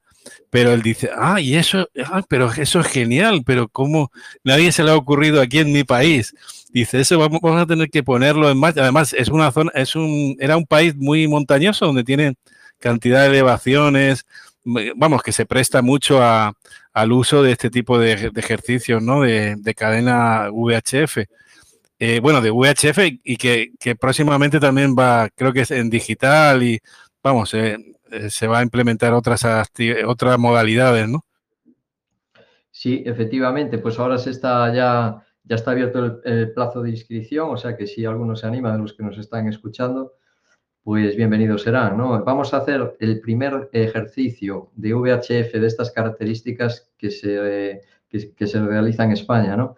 Que es eh, eh, hacer lo mismo que es el GRT en analógico, que es decir, comunicarnos en VHF en sitios elevados, pero utilizando el de, eh, bueno, el DMR, no solo el DMR, los, los, modos digitales, que mm, los principales son DMR, el C4FM, que es el sistema implementado por Daesu, y el de STAR, que es el sistema implementado por, por. Eh, principalmente van a ser estos los sistemas de, comunicación y será la primera vez que lo hagamos, o sea que también es un reto interesante para el que le guste este tipo de aventuras, ¿no? bueno, yo, yo me, apuntaré porque seguramente en verano tendré la, el favor, el favor de la tropo, tropo marina que seguramente nos acercará más a, la península, al menos por lo, al menos la parte occidental, ¿no? Y, cercana al mar, eh, como, como, ha ocurrido todos los veranos, y, inexorablemente. Y gracias a Dios, y gracias a Dios que es así, que nos permite disfrutar de la VHF con, con grandes distancias y bueno, muy, muy interesante. Bueno, pues mm, para como colofón, ¿Qué nos recomendarías eh, para, la gente que se anime a, llevarse los trastos al, y tirarse al campo, ¿no? Y, o, quizá activar algún, alguna, como has dicho, castillo eh, o, punto geodésico, cualquier otra activación de, ese, de, esa, de esa entidad. Bueno, yo, eh, a ver, yo quisiera terminar contestando a tu pregunta, pero introduciendo también el tema de las emergencias. Sabéis que en el Sistema Nacional de Protección Civil, por los radioaficionados, somos un colectivo enmarcado dentro de lo que son los cuerpos voluntarios. ¿no? Eh, no quiere decir que sea ese el objetivo, pero yo sí te puedo decir que los que practican radio en portable, pues son, digamos, las personas más preparadas para en caso de una emergencia movilizarse y con éxito garantizar las comunicaciones. O sea que por ese lado, al que le guste las emergencias, de hecho, tanto ENCON como, muchos miembros de REME, no solo en los ejercicios de ellos, sino eh, de radioaficionados, como, como es el GRT, en el que hay un, elevado número de miembros de estas redes, pues eh, yo creo que es un tema interesante. ¿no? Pero además te voy a decir más, la radio importable es, es tan atractiva que yo creo que es, eh, va a ser la, la tabla de salvación de la radioafición en el futuro. ¿Por qué? Porque atrae a la gente joven la gente joven eh, les gusta la aventura, les gusta el deporte, les gusta eh, eh, mm, experimentar cosas nuevas y además son personas que tampoco tienen muchos recursos, con lo cual hoy en día, fíjate, los equipos estos que hablábamos antes de QRP ya son bastante asequibles. Estamos hablando de equipos chinos que cuestan en torno a los 200 euros. Las antenas es, digamos, lo que menos cuesta, porque hay antenas que es un hilo largo y las puedes adquirir pues 20 euros como mucho, ¿no? Es decir, las baterías, hay baterías muy asequibles. Hablábamos de las lipo, pero hay, eh, hay algunas que de, de, litio-ion que son eh, más asequibles, ¿no? Que pueden costar 20 euros, etcétera, y te dan para transmitir pues, eh, dos o tres horas tranquilamente, incluso más. Quiero decirte, la radio importable yo creo que es tan atractiva que en este momento yo me atrevería a decir que es lo más atractivo de la radioficción a pesar de las críticas que me puedan caer, yo voy a decir que la radio importable es lo más atractivo que hay hoy en día en la radioficción. Y por eso creo, sinceramente, que el que practica la radio importable eh, eh, va a obtener, o, el que se inicia en la radio importable va a obtener más beneficios que costes, es decir, eh, por lo menos en lo que es en experiencia y emociones. Bueno, aquí tenemos, bueno, hemos visto la mochila que hemos compartido y yo creo que este es el, inicio, pero el final todavía yo creo que esto va a tener cola. El, efectivamente comparto contigo esa, esa apreciación que es muy, muy acertada. La radioafición en portable es, eh, es, un, es, el presente y el futuro de, para promocionar nuestro hobby.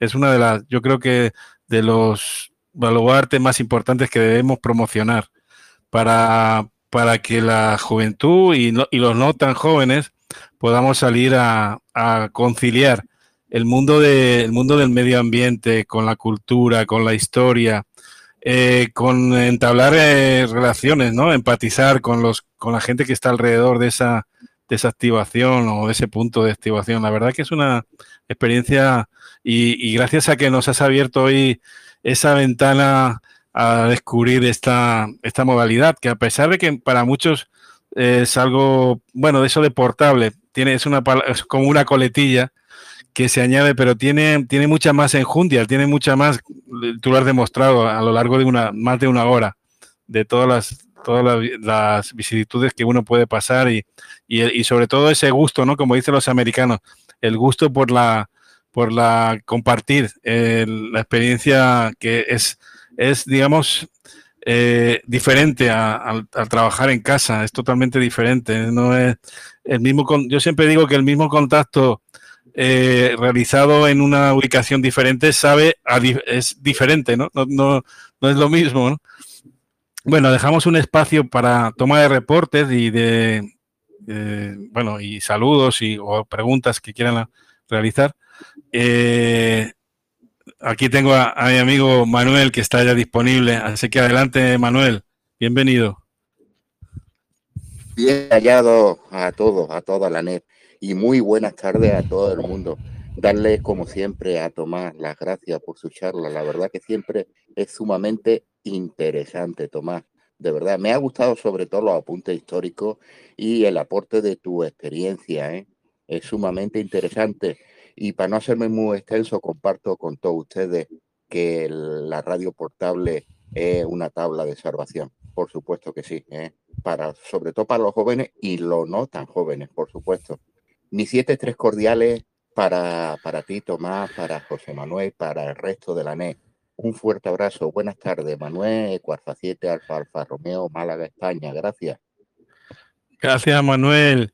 Y estaremos, hay que coger esa tabla, esa tabla, porque para llegar a buen puerto. Gracias por tu intervención. Está también Adelante. Buenas tardes, bienvenido. A ver. Eh, José, quería decir una, cosa contestándole a Manuel, agradeciéndole sí, sí, adelante. saludo. Eh, quería decir lo de la tabla de salvación, fíjate que un matiz que se, me, que se me escapaba y que es importante. Hoy en día nos quejamos mucho de los problemas con las comunidades de propietarios, eh, etcétera, ¿no? Y tenemos verdaderos problemas para instalar las antenas en los QTH fijos.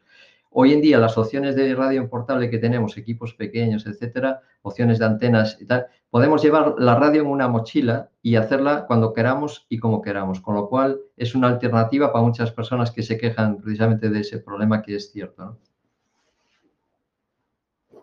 Andoni, Eco Bravo 1, Charlie Unión, Castudiales.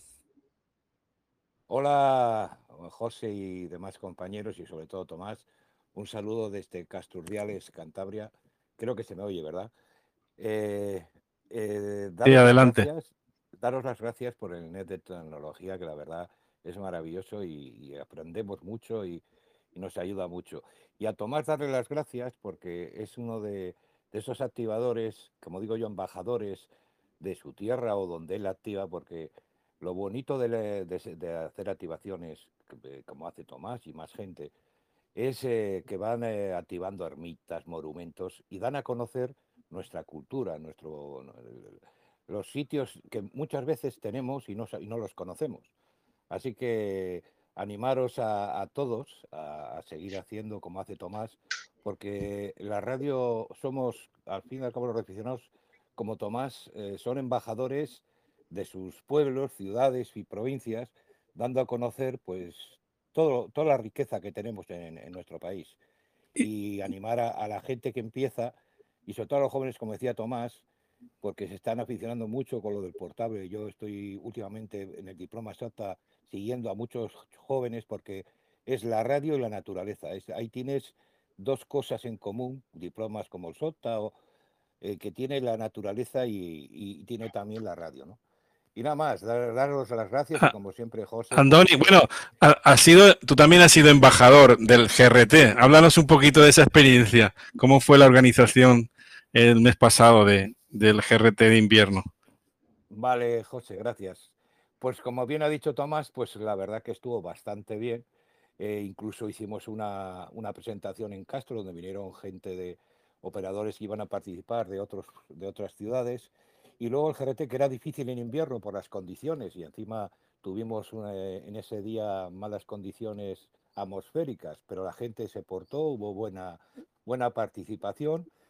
Y, la verdad que ha sido muy bien, porque al final el GRT eh, es eh, probar en caso de, no solo como necesidad en, caso de emergencia, sino para saber nuestras coberturas, para saber en un momento dado dónde podemos salir a, hacer radio para comunicarnos, ¿no? Y que no tiene por qué ser solo en emergencias. Y la verdad que estuvo muy bien, hubo una gran participación y la gente, la verdad, que se portó muy bien. Así que, la verdad, muy, muy contento y bueno, y esperando ahora a este nuevo, el nuevo GRT, que es, va a ser la primera vez, como ha dicho Tomás, que se va a hacer en digital y a ver, a ver qué tal sale. Bueno, emplazarnos para junio, ¿no? Será más o menos. No, eh, creo que era en primavera, si no mal recuerdo, porque... Sí, a partir de abril, no está la fecha definida. No hay mm. una fecha definida, pero se, creo que será a partir de abril, porque para no juntarnos con el GRT de verano, pues yo creo que será a partir de abril. Muy bien, pues estaremos atentos ahí. Y no sé si, Tomás, si quieres dar el, o el grupo vuestro de radioaficionados en portable, quieres dar la, la dirección ahí en el grupo de, de la net de la tecnología. Bueno, me la das, no sé si, claro, hay que tenemos un bot ahí. Yo la, la voy a poner, la voy a poner yo para que no te, no te, te, te, sancione. Bueno, y no sé si algún colega más quiere participar, que quiere hacer algún comentario. Vale, le doy el cambio a Ancares. Adelante, bienvenido.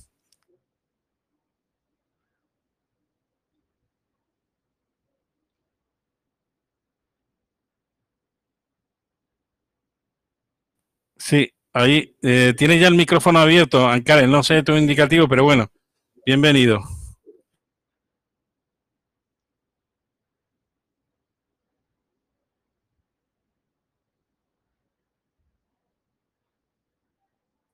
A ver, ahora sí, supongo que ahora sí. Sí, ahora sí, adelante. Bueno, perdonad, no, la primera vez que participo aquí en la net de la tecnología, soy uno de los que lleva escuchado todas las nets todas, desde que me conecté a la primera, fui repescando las anteriores. Primero, agradecerte a ti, José, por llevar esta iniciativa y mantener en ella toda esta actividad y a todos los ponentes que por aquí pasaron. Y hoy a Tomás, además vecino, soy a uno Fostroquilo Manuel, y para mí un orgullo y conocerlo y poder escucharlo por aquí. Y dejaba una pregunta ahí en el chat que era un poco cómo le entró al gusanillo de hacer su primera activación. Supongo que tiene asistido con otras personas, ir en grupo, pero cómo eh, decidió ir la primera vez a su primera activación y desde ahí ya enganchar con el gusanillo y seguro que no lo va a poder desprenderse de él en toda su vida.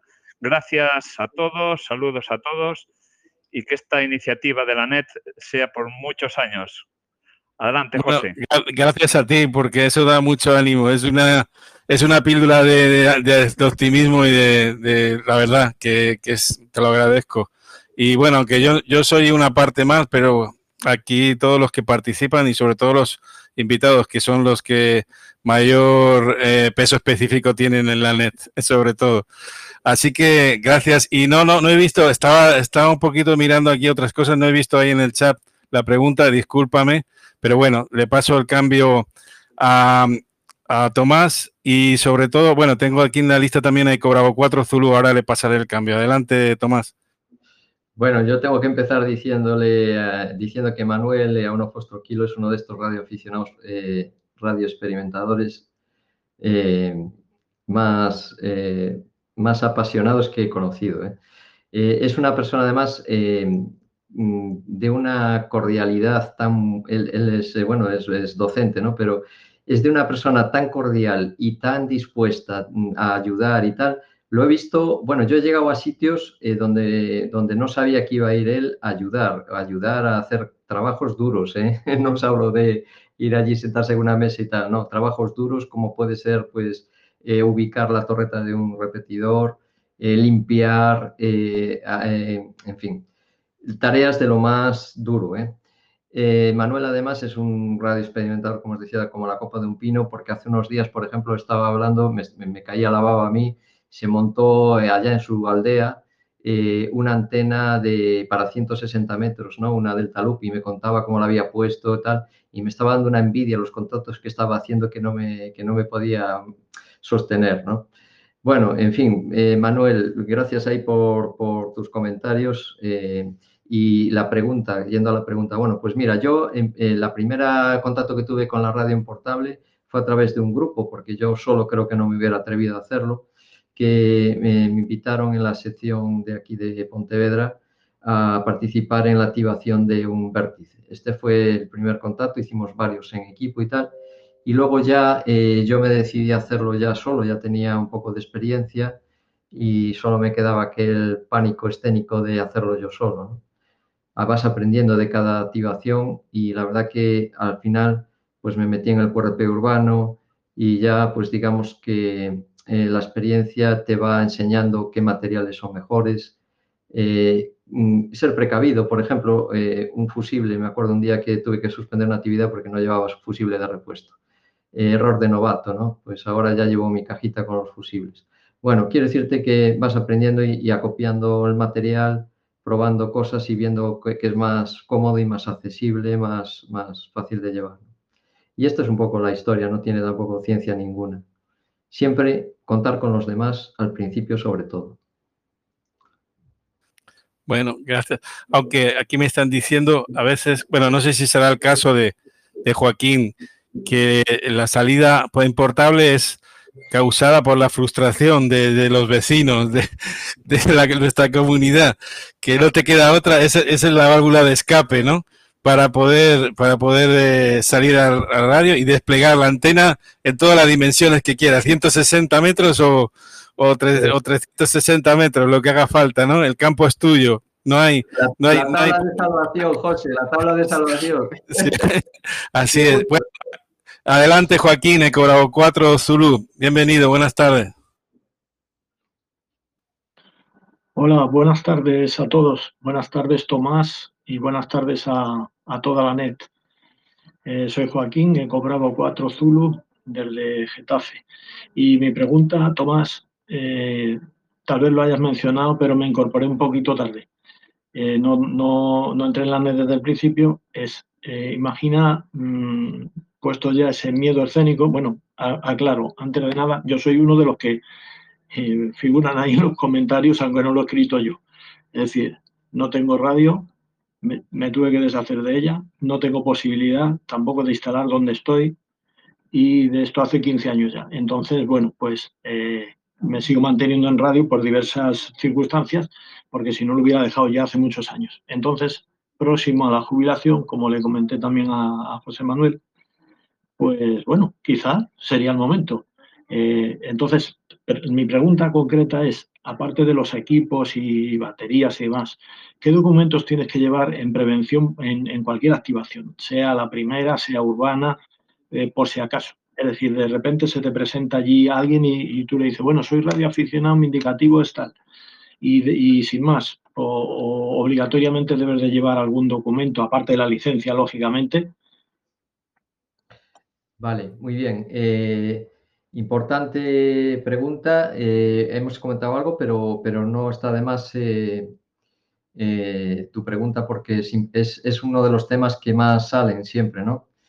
Y que más miedo nos puede dar. De hecho, pues incluso podemos reaccionar ante, ante una eventualidad de ese tipo, pues mal, ¿no? Por los nervios o por, por el miedo, etcétera, que no tenemos que tener nunca. Decíamos que nosotros estamos amparados por la ley por el reglamento de radioaficionados. Y esto es lo primero que tenemos que esgrimir ante cualquier eh, eh, persona que se acerca a nosotros y nos diga, oiga, ¿y usted qué hace aquí? Bueno, el reglamento es, eh, digamos, el que nos ampara. Entonces, un policía, un guardia civil deberían de saberlo, pero hay casos que no lo saben. Entonces, lo primero, yo ante todo recomiendo distendir el ambiente, estar tranquilo y enseñar la licencia de radioaficionado. La llevamos, yo siempre la llevo en la cartera. Tampoco me la han pedido, ¿eh? ya te lo digo. O sea, policías eh, ni guardias civiles y, algunos, o sea, en bastantes casos se han acercado. Ni, me dijeron, no, ¿usted qué hace aquí? Soy radioaficionado, le explicas y tal. ¿Quiere que le enseñe la licencia? No. Alguno me ha pedido el DNI, eso sí, para, para identificarme y nada más. Eh, entonces, eh, tranquilidad en cuanto a eso. Estamos amparados. La ley nos ampara en el sentido de que la radio importable es una actividad que está regulada, es legal y que no requiere ningún tipo de permiso, ni autorización, ni notificación de ningún tipo. Eso en cuanto a la actividad. Pero decíamos también que es importante que en algunos sitios donde vayamos, pero no porque vayamos como radioaficionados, sino porque vayamos como ciudadanos, tienen o bien eh, son zonas de acceso restringido que requieren un permiso para entrar o en horarios eh, determinados, etcétera. O, por ejemplo, no puedes hacer con el coche, porque lo dicen las normas de ese sitio, etcétera. Entonces, yo recomendaba que siempre antes de, ir a un sitio hay que planificarlo y la planificación implica también ver qué posibilidades o qué, o qué, o, qué em, limitaciones hay en ese sitio, ¿vale? Si eso es un lugar privado, es de cajón que tienes que pedir permiso. Algún vértice que creo que están en propiedades privadas, ¿no? Más de uno bueno, pues es lógico que tienes que tener la autorización, el permiso del propietario. Bueno, quiero decirte, pero eso son cosas, digamos, que no es por el hecho de la actividad en radio, pero sí nos puede impedir hacer esa actividad. Por eso vuelvo a recalcar, muy importante la planificación, ¿vale?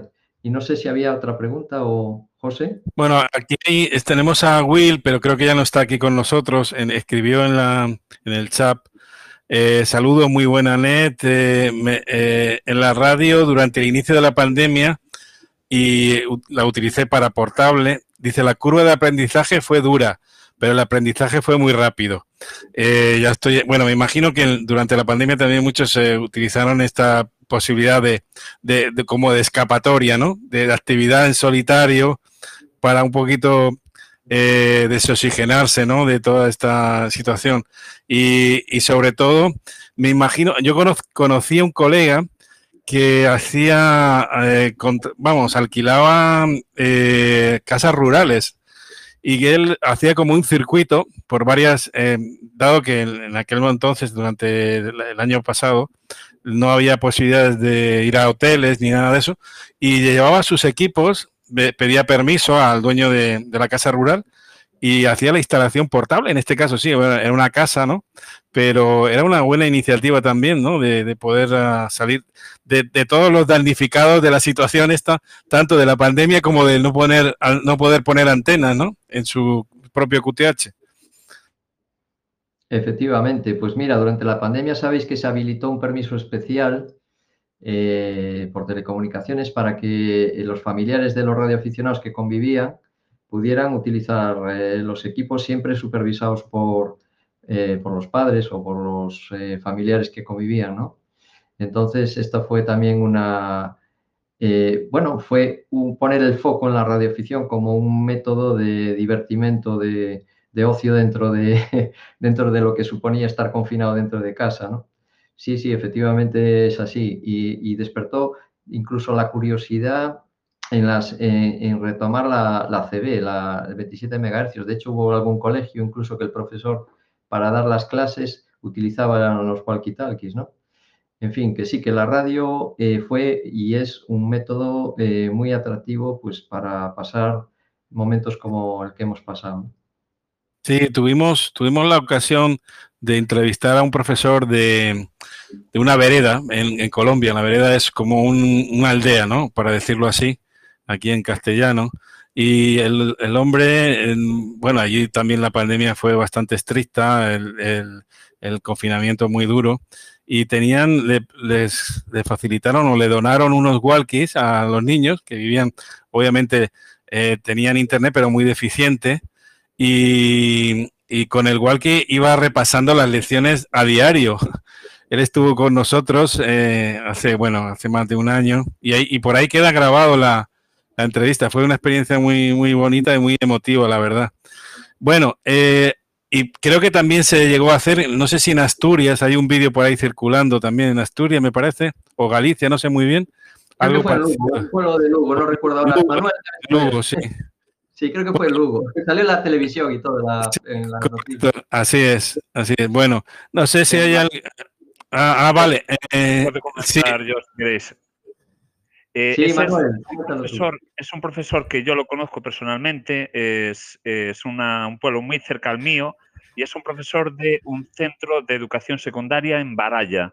Este profesor es muy activo eh, lo tengo compartido yo en algún grupo de radio, es muy activo en banda ciudadana y decidió llevar eh, con los niños durante ese periodo que estaban en casa actividades de, sobre estudio de geografía y otras materias y las hacían y las programaban eh, vía la emisora de, de CB.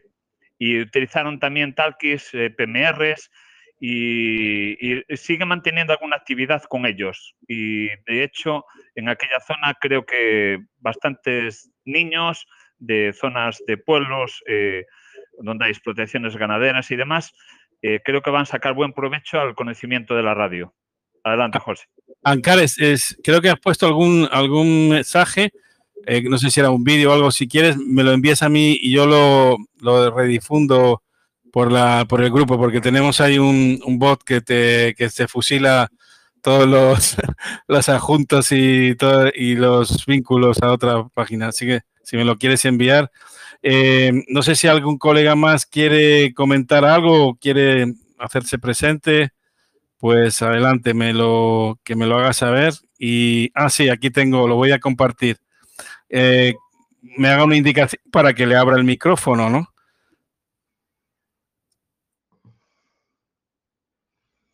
Está por ahí José Cobraba uno Fostroeco, estoy viendo, que también eh, tiene mucha experiencia en temas de... Ahora mismo se está preparando ahí una estación muy chula eh, portable. Podría decir algo si quiere. José, si estás por ahí. Sí, eh, bueno, es José Cobraba uno Foxtroeco, adelante. Voy a darle el cambio. Adelante, José, bienvenido. Lo que pasa es que como está en su faceta de abuelo, igual está escuchando, pero no puede hablar. a ver, José. de, todas maneras, de, todas maneras, bueno, decir que el próximo programa va a ser el sábado. Eh, vamos a cambiar el día porque tengo ahí un evento familiar ineludible. Y bueno, eh, bueno, que sería el sábado a la misma hora. Y tenemos aquí al invitado, que es Eco Alfa 1, Charlie Quebec Papa, que le voy a pasar el cambio también, que nos va a hablar cómo empezar a recibir eh, de la manera más sencilla y práctica los, mapas meteorológicos con, una instalación sencilla, incluso autoconstruida, eh, y, poder, y poder estar al día de, la meteorología, que también es interesante para poder saber qué tiempo hará en nuestra próxima expedición o en nuestra próxima salida en portable, ¿no? Así que adelante con Alfa 1 Charlie Quebec Papa, que por cierto también eh, nos va a orientar en el tema, en el tema de, digamos, de, lo que es los satélites, la, red de satélites meteorológicos, que cada vez hay más y mejores, ¿no? Hola, buenas tardes. ¿Se me oye bien, José? Sí, sí, perfecto. Está en, en Benavente, Zamora, si no me equivoco, en Castilla y León. Vale, pues nada, muchas gracias, José, muchas gracias a Tomás por una exposición tan, tan amena y didáctica y con una exposición tan tranquila que siempre eh, cuando hablamos de cosas técnicas solemos ser un poco más acelerados. Eh, me ha gustado la exposición y me he puesto en el, en el lugar de, él. Y tenemos por aquí otro radioaficionado que no sé si se animará a salir, que es Eco Alfa 1 India Hotel Hotel, Santi por Astorga, que nos conocemos, pues eso, que no puede poner la instalación en su casa porque, claro, somos todos personas que brincamos de los 50 años. Entonces, eh, es complicado enfrentarse con los vecinos. Cuando vives, eh, yo vivo afortunadamente en un chalecito, vivimos toda la familia, pero hay lugares en los que es complicado hacer radio y él pues sale un par de veces en semana eh, y hemos hecho, bueno, algún contacto en, en pero no hace HF habitualmente. No sé si luego querrá decir algo. Bueno, me ha encantado la exposición porque aunque nos parezca que sabemos algo, siempre se aprende algo de quien de quien expone. Solo me queda una duda luego para Tomás, es ver con qué antena, con qué antena trabajaba los, los satélites cuando le entendí una X200 o algo así, pero seguro estoy equivocado. A ver con qué antena trabajaba los satélites, Tomás.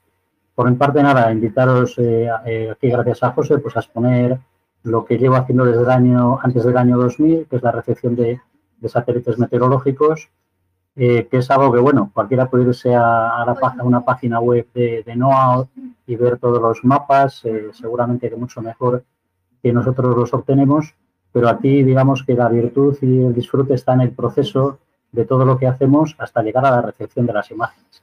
Al final las imágenes son lo de menos, ¿no? Hay muchísimas fuentes de las que beber, pero sí ver que con, que como decimos de cualquier buen radioaficionado, ¿no? Llegar lo más lejos con, con los mínimos recursos, pues en este caso eh, recibir imágenes de satélites meteorológicos a mí me enganchó desde el principio de una sesión que hicimos, bueno, del grupo de, de ANSAT, que creo que fue antes de Tosa de Mar, eh, tuvo un congreso en el año 2000, con Eco Alfa 1 Kilo Tango, que fue el primero que debía hablar de este tipo de, cuestiones. Y a partir de ahí, pues bueno, pues ya me enganché como, como un tonto con un lápiz y, he disfrutado mucho. Y ahora con el confinamiento, pues hemos vuelto y gracias ahí a la oferta de José, bueno, estamos bastante activos en un grupo de SDR donde pues compartimos un poco las imágenes que, descargamos. Y cualquiera que se atreva, pues como dijo antes Tomás, eh, parece que esto de los satélites es cosa de gurús y de gente muy experta, pues no. Eh, demostraremos que con una emisora básica, incluso con un talkie que tenga salida de audio y un portátil, pues se pueden recibir fácilmente imágenes de satélites meteorológicos, los, los NOAA, y 15, 18 y 19, y el Meteor M2, ahora aunque tiene algún error. Bueno, publicidad hecha para el sábado que viene sí que, sí que me gustaría escuchar, a, escuchar a Tomás que, me comente con qué antena trabajo los satélites, por favor, y buenas tardes a todos.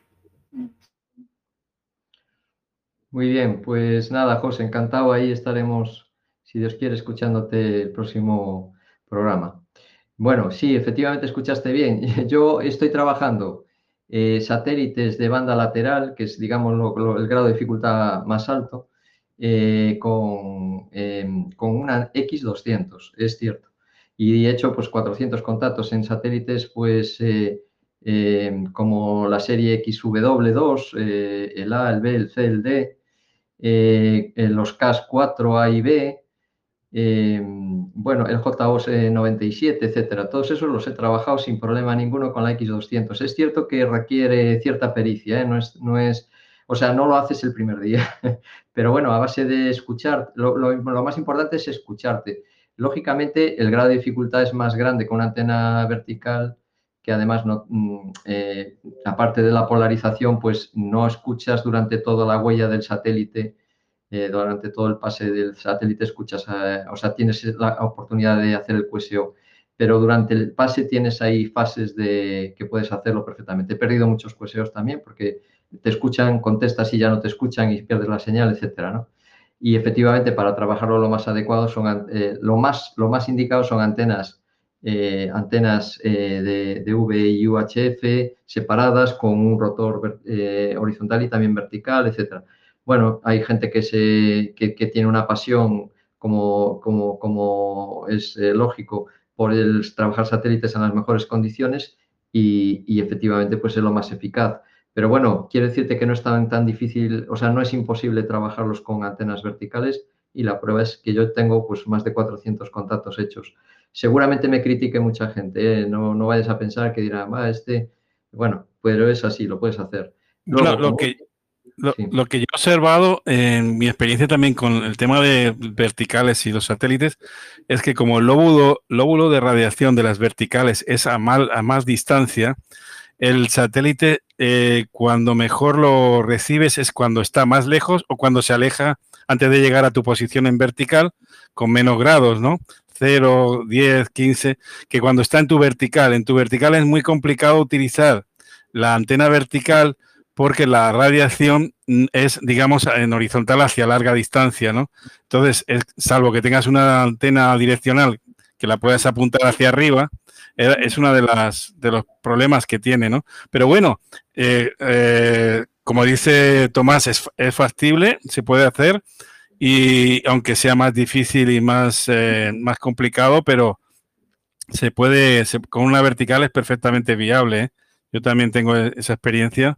Y, también... Lo que dices de, efectivamente, los, en las digamos, cuando eh, los grados son más bajos es más fácil, pero también pienso una cosa, yo por ejemplo en la ubicación que estoy, yo estoy al lado del mar, cuando los satélites me vienen por el Atlántico, ¿eh? ahí es donde mejor yo puedo trabajarlos con la vertical. Pero sí es cierto que, no es lo más adecuado, pero bueno, yo no tengo otra posibilidad de hacerlo y lo hago. Entonces, ah, y luego otra cosa, con una, X2, eh, con una X50 yo trabajo en la PRS satelital.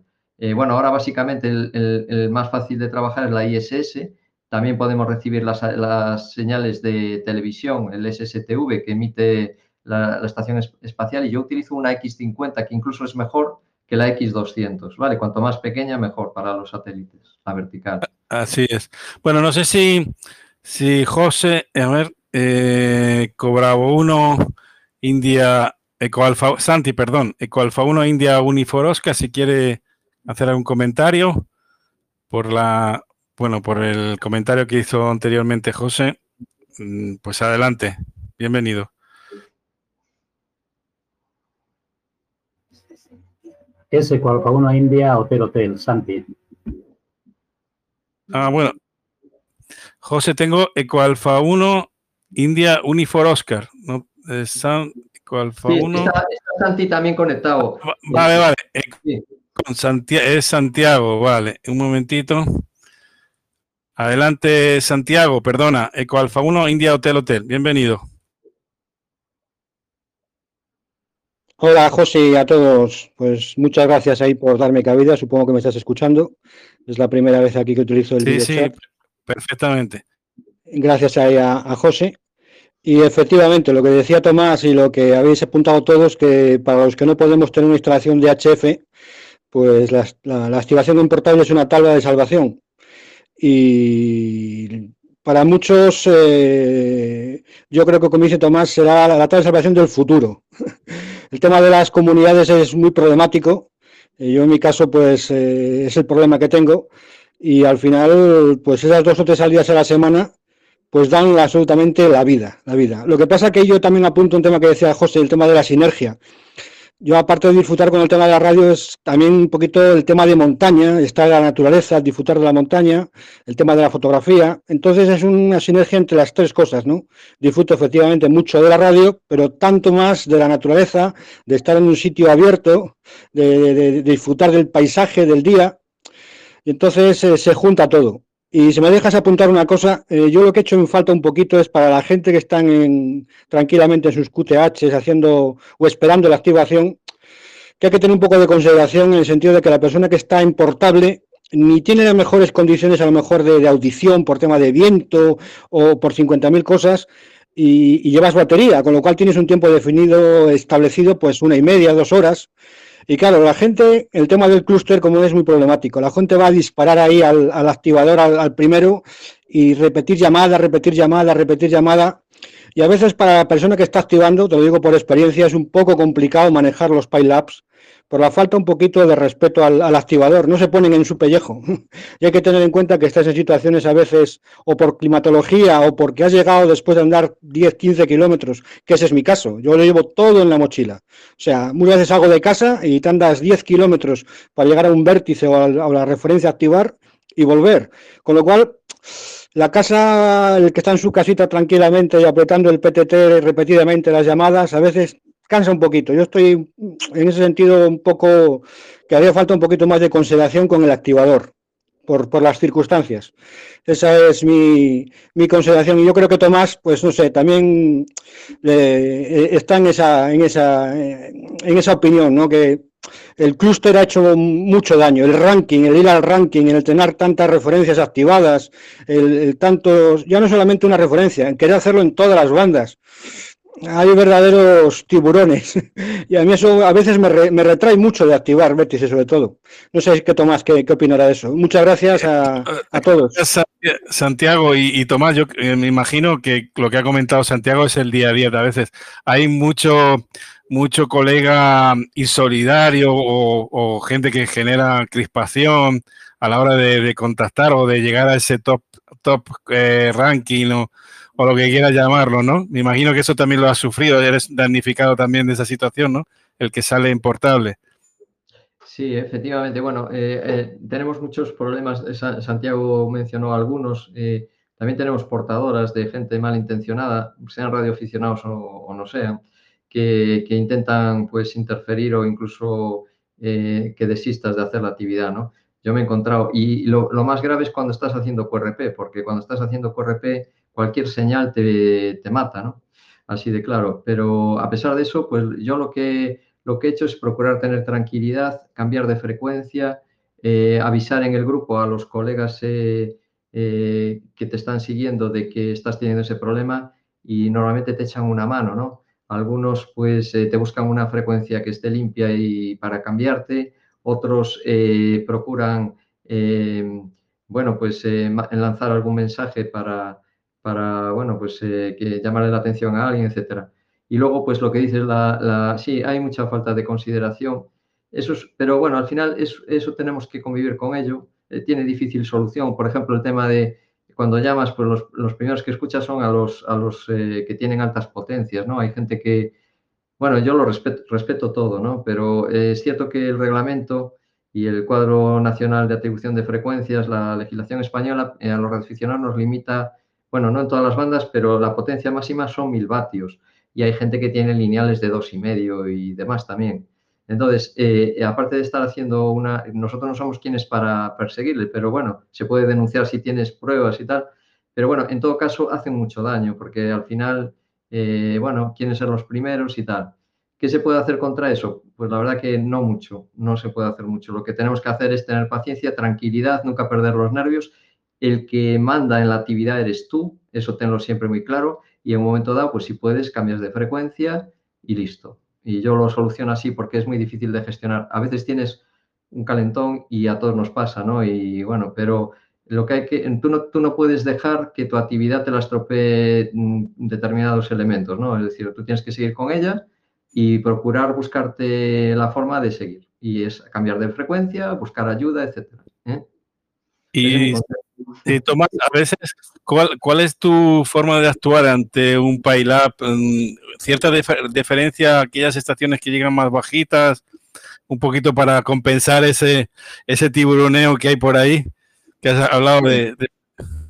Mira, interesante tu pregunta. Eh, hay, de todo, ¿no? Eh, hay gente que critica, por ejemplo, si le das preferencia a uno que está llamando QRP, incluso algunos eh, dicen, bueno, ese de QRP, jajaja, ja, ja, se ríen, ¿no? dudan de que sea una estación QRP. Yo creo que nadie llama diciendo que está en QRP si no lo está. Pero ahí hay muchos criterios, ¿no? Dicen, no hay nada escrito de que tengas que darle preferencia a un QRP, ni a una persona que dice, pues soy A3 eh, Víctor Quebec eh, y estoy en actividad. Entonces, que tengas que darle preferencia. Nadie lo dice, pero bueno, es una cortesía entre activadores. Pues yo si escucho a una persona que me llama y dice, estoy en actividad, le doy preferencia. Pero eso está en el gusto y en la costumbre de cada uno y no es criticable no hacerlo. Los QRP tienen mucho mérito porque... Y luego hay unas técnicas, mira, hay unas técnicas muy bonitas, eh, tanto de la parte de activador como del, del, digamos, del cazador, ¿no? El que está en el otro lado eh, son técnicas muy bonitas y que indican em, la buena, el buen hacer eh, como operador. Eh, tú cuando estás llamando, de repente, pues te contesta lo que yo le llamo el gallinero, ¿no? Es decir, oyes ruido, no oyes indicativos. Y hay gente muy lista que sabe operar muy bien y dice, voy a esperar que pase la cresta de la ola y ahí llamo yo. Y, y ahí es donde tú coges a ese indicativo, porque pasa el ruido, no oyes nada y de repente hay dos o tres listos que, saben hacer las cosas y te llaman. Entonces le das paso a ellos. Y los currepistas saben hacerlo así también. Saben esperar el momento oportuno, en el silencio te llaman. ¿eh? Son técnicas que uno aprende y también a saber escuchar, etcétera. Y bueno, yo creo que eso también es, viene, viene inherente en el aprendizaje de la estación portable, ¿no? También es importante saber operar como en una expedición. Bueno, no sé si hay alguna otra estación que quiera reportarse, pues ese es el momento. Me lo me insinúe, me insinúe para que le abra el micrófono y, bueno, pues y damos paso. Otra cosa, José. Adelante, Santiago. Vale, gracias. Bueno, eso lo que ha dicho Tomás, eh, yo creo que es esencial. Eh, la activación en portable y más en QRP, eh, la, paciencia es inherente. Tienes que llevar una paciencia bárbara para todo, para todo. Primero por el tema, como dice muchas veces, de que te pones en algún sitio y ya te mira la gente qué está haciendo, cómo lo está haciendo, que bueno, bárbaro. Luego el tema del montaje, ya sabes, puedes montar una instalación, haber hecho 5, 6, 7, 20 activaciones con el mismo sistema de radiante, vas a la número 21 y algo falla. Paciencia. Lógicamente, si vas con el automóvil, lo tienes cerca, pues puedes llevar más material. El tema mío, por ejemplo, llevar mochila, pues tienes que ir con lo mínimo de lo mínimo. Entonces tienes que darlo todo muy, muy, muy bien estudiado. Y luego la paciencia que hablamos del, del, del. Pero aún y todo eso, yo para mí es algo mágico. El sacar el, el, 818, una simple antena, que no, yo la antena que llevo es un dipolo para 40 metros, pero que me funciona en 60, en 15, en 17 y a veces hasta San pero en 2 metros. Con, con, mucha limitación, lógicamente, pero es algo mágico. Pero la paciencia, como se lo digo a la gente muchas veces, eh, en caso de que active yo o si voy a activar, mejor dicho, si voy a cazar, en ese, vamos, ahí la paciencia es infinita, porque el espacio para el QRP eh, casi no existe. Como dice Tomás, sería conveniente que la persona que activa pues tuviera un rinconcito, decir, un momentito por favor, vamos a ver alguna estación que está en QRP o fuera de España, porque si no es técnicamente es imposible. Como dice él, hay gente con kilovatio, dos kilovatios, que todos conocemos que son los habituales, y dices, ¿cómo voy a luchar yo ahí? O sea, yo en paciencia me tomo una hora, hora y media, a veces miras el clúster a ver si hay otra actividad, y si quieres a esa, pues vuelves y hasta que ya empieza a bajar la, afluencia de gente, y ahí sales. Pero bueno, de todas maneras, eh, con, todos los problemas es un disfrute y ya estás esperando el próximo día ver mucha la meteorología, es esencial, la meteorología es esencial, sobre todo en montaña, no puedes pensar que aunque en sitios urbanos tengas un día fantástico, en el momento que te pones a subir a 1000, 1500, 2000 metros, las condiciones cambian rapidísimamente y tienes que llevar muy bien estudiado cómo escapar de ahí. Yo en algunas activaciones he salido por, por piernas. Pero bueno, es un disfrute que, sigamos disfrutándolo y que personas como Tomás y, tú, José, que, le das aquí difusión a través del net, pues sigamos disfrutando de la radio. Un saludo para todos y muchas gracias. Adelante, José. Eco Alfa 8, Eco Eco. Yo creo, Santiago, que, sí, que realmente, y como ha dicho, ya reafirmo la, la eh, que, que, creo que no es una hipótesis de trabajo, sino que es una realidad. Es que la radiocomunicación portable es el futuro y es el presente inmediato ya. De hecho, los fabricantes que son los que marcan las, las pautas de, comercialización de equipos, por ejemplo, veas el 705 de Icon, saben que ese es el futuro. Han adaptado su, eh, su prototipo de, equipo a, una, unas condiciones de portabilidad. ¿Y eso qué quiere decir? Que, es una, una, brecha que se abre para, para nuestro hobby que tenemos que, incentivarla y bueno, mi humilde aportación eh, difundiéndolo y la de Tomás, que es la más importante de, activador en, en, activo, ¿no?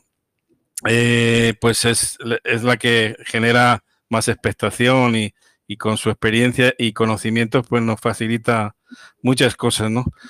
Así que nada, mm, te paso el cambio, Tomás, si no hay nadie más que quiera participar, pues estamos por finalizada ya la net y, bueno, y, emplazaros para el próximo sábado, sábado en este caso en lugar del domingo es el sábado a las 15 horas UTC, 16 eh, horas EcoAlfa.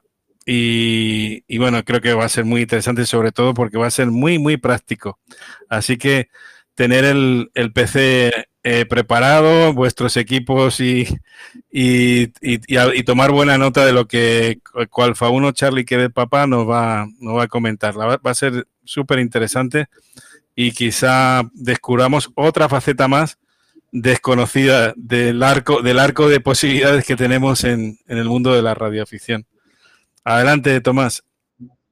Bueno, José, si recuerdas cuando empezamos el, eh, este programa, decía que la radio portable no nos iba a dar tiempo de, y de hecho nos hemos pasado bastante de la hora, eh, a lo que por mi parte pido disculpas, pero eh, en realidad creo que el interés eh, que ha habido pues es enorme, ¿no? Lo cual yo te, te, sugeriría te propongo que, repitas el programa, pero con personas como puede ser Santiago, porque Santiago se le ve que tiene lo que hay que tener como, radio, como buen radioaficionado en portable, ¿no? Y es esa ilusión, esas ganas que se le notan al hablar, ¿no? Efectivamente, el correpista, mira, yo te diría que las cualidades de un buen radioaficionado no están en la potencia ni están en, la, en el mejor equipo, están en el saber eh, resolver en cada momento, pues, de forma eficaz la actividad, ¿no? La actividad que hace. Y Santiago ahí se ve que lo hace muy bien. El QRP es, eh, digamos, las características de un buen QRPista es la paciencia, la constancia y, la, y, la, y, el, respeto, ¿no? El saber a veces eh, entender, pues, eh, las circunstancias, ¿no? De, de, cada uno, ¿no? Y, bueno, pues muchas veces disculpar cosas que a lo mejor no tienen tanta disculpa, ¿no? Como pueden ser estas estas personas que lo único que quieren hacer es el contacto contigo y, irse tranquilos. ¿no? A veces hay que hacer el contacto y dejarlos que se vayan también, porque eh, así te facilitan también tu labor. En fin, hay que tener mano izquierda, y, pero sobre todo la paciencia eh, es una cualidad muy importante del buen radioaficionado. Ese es el tema.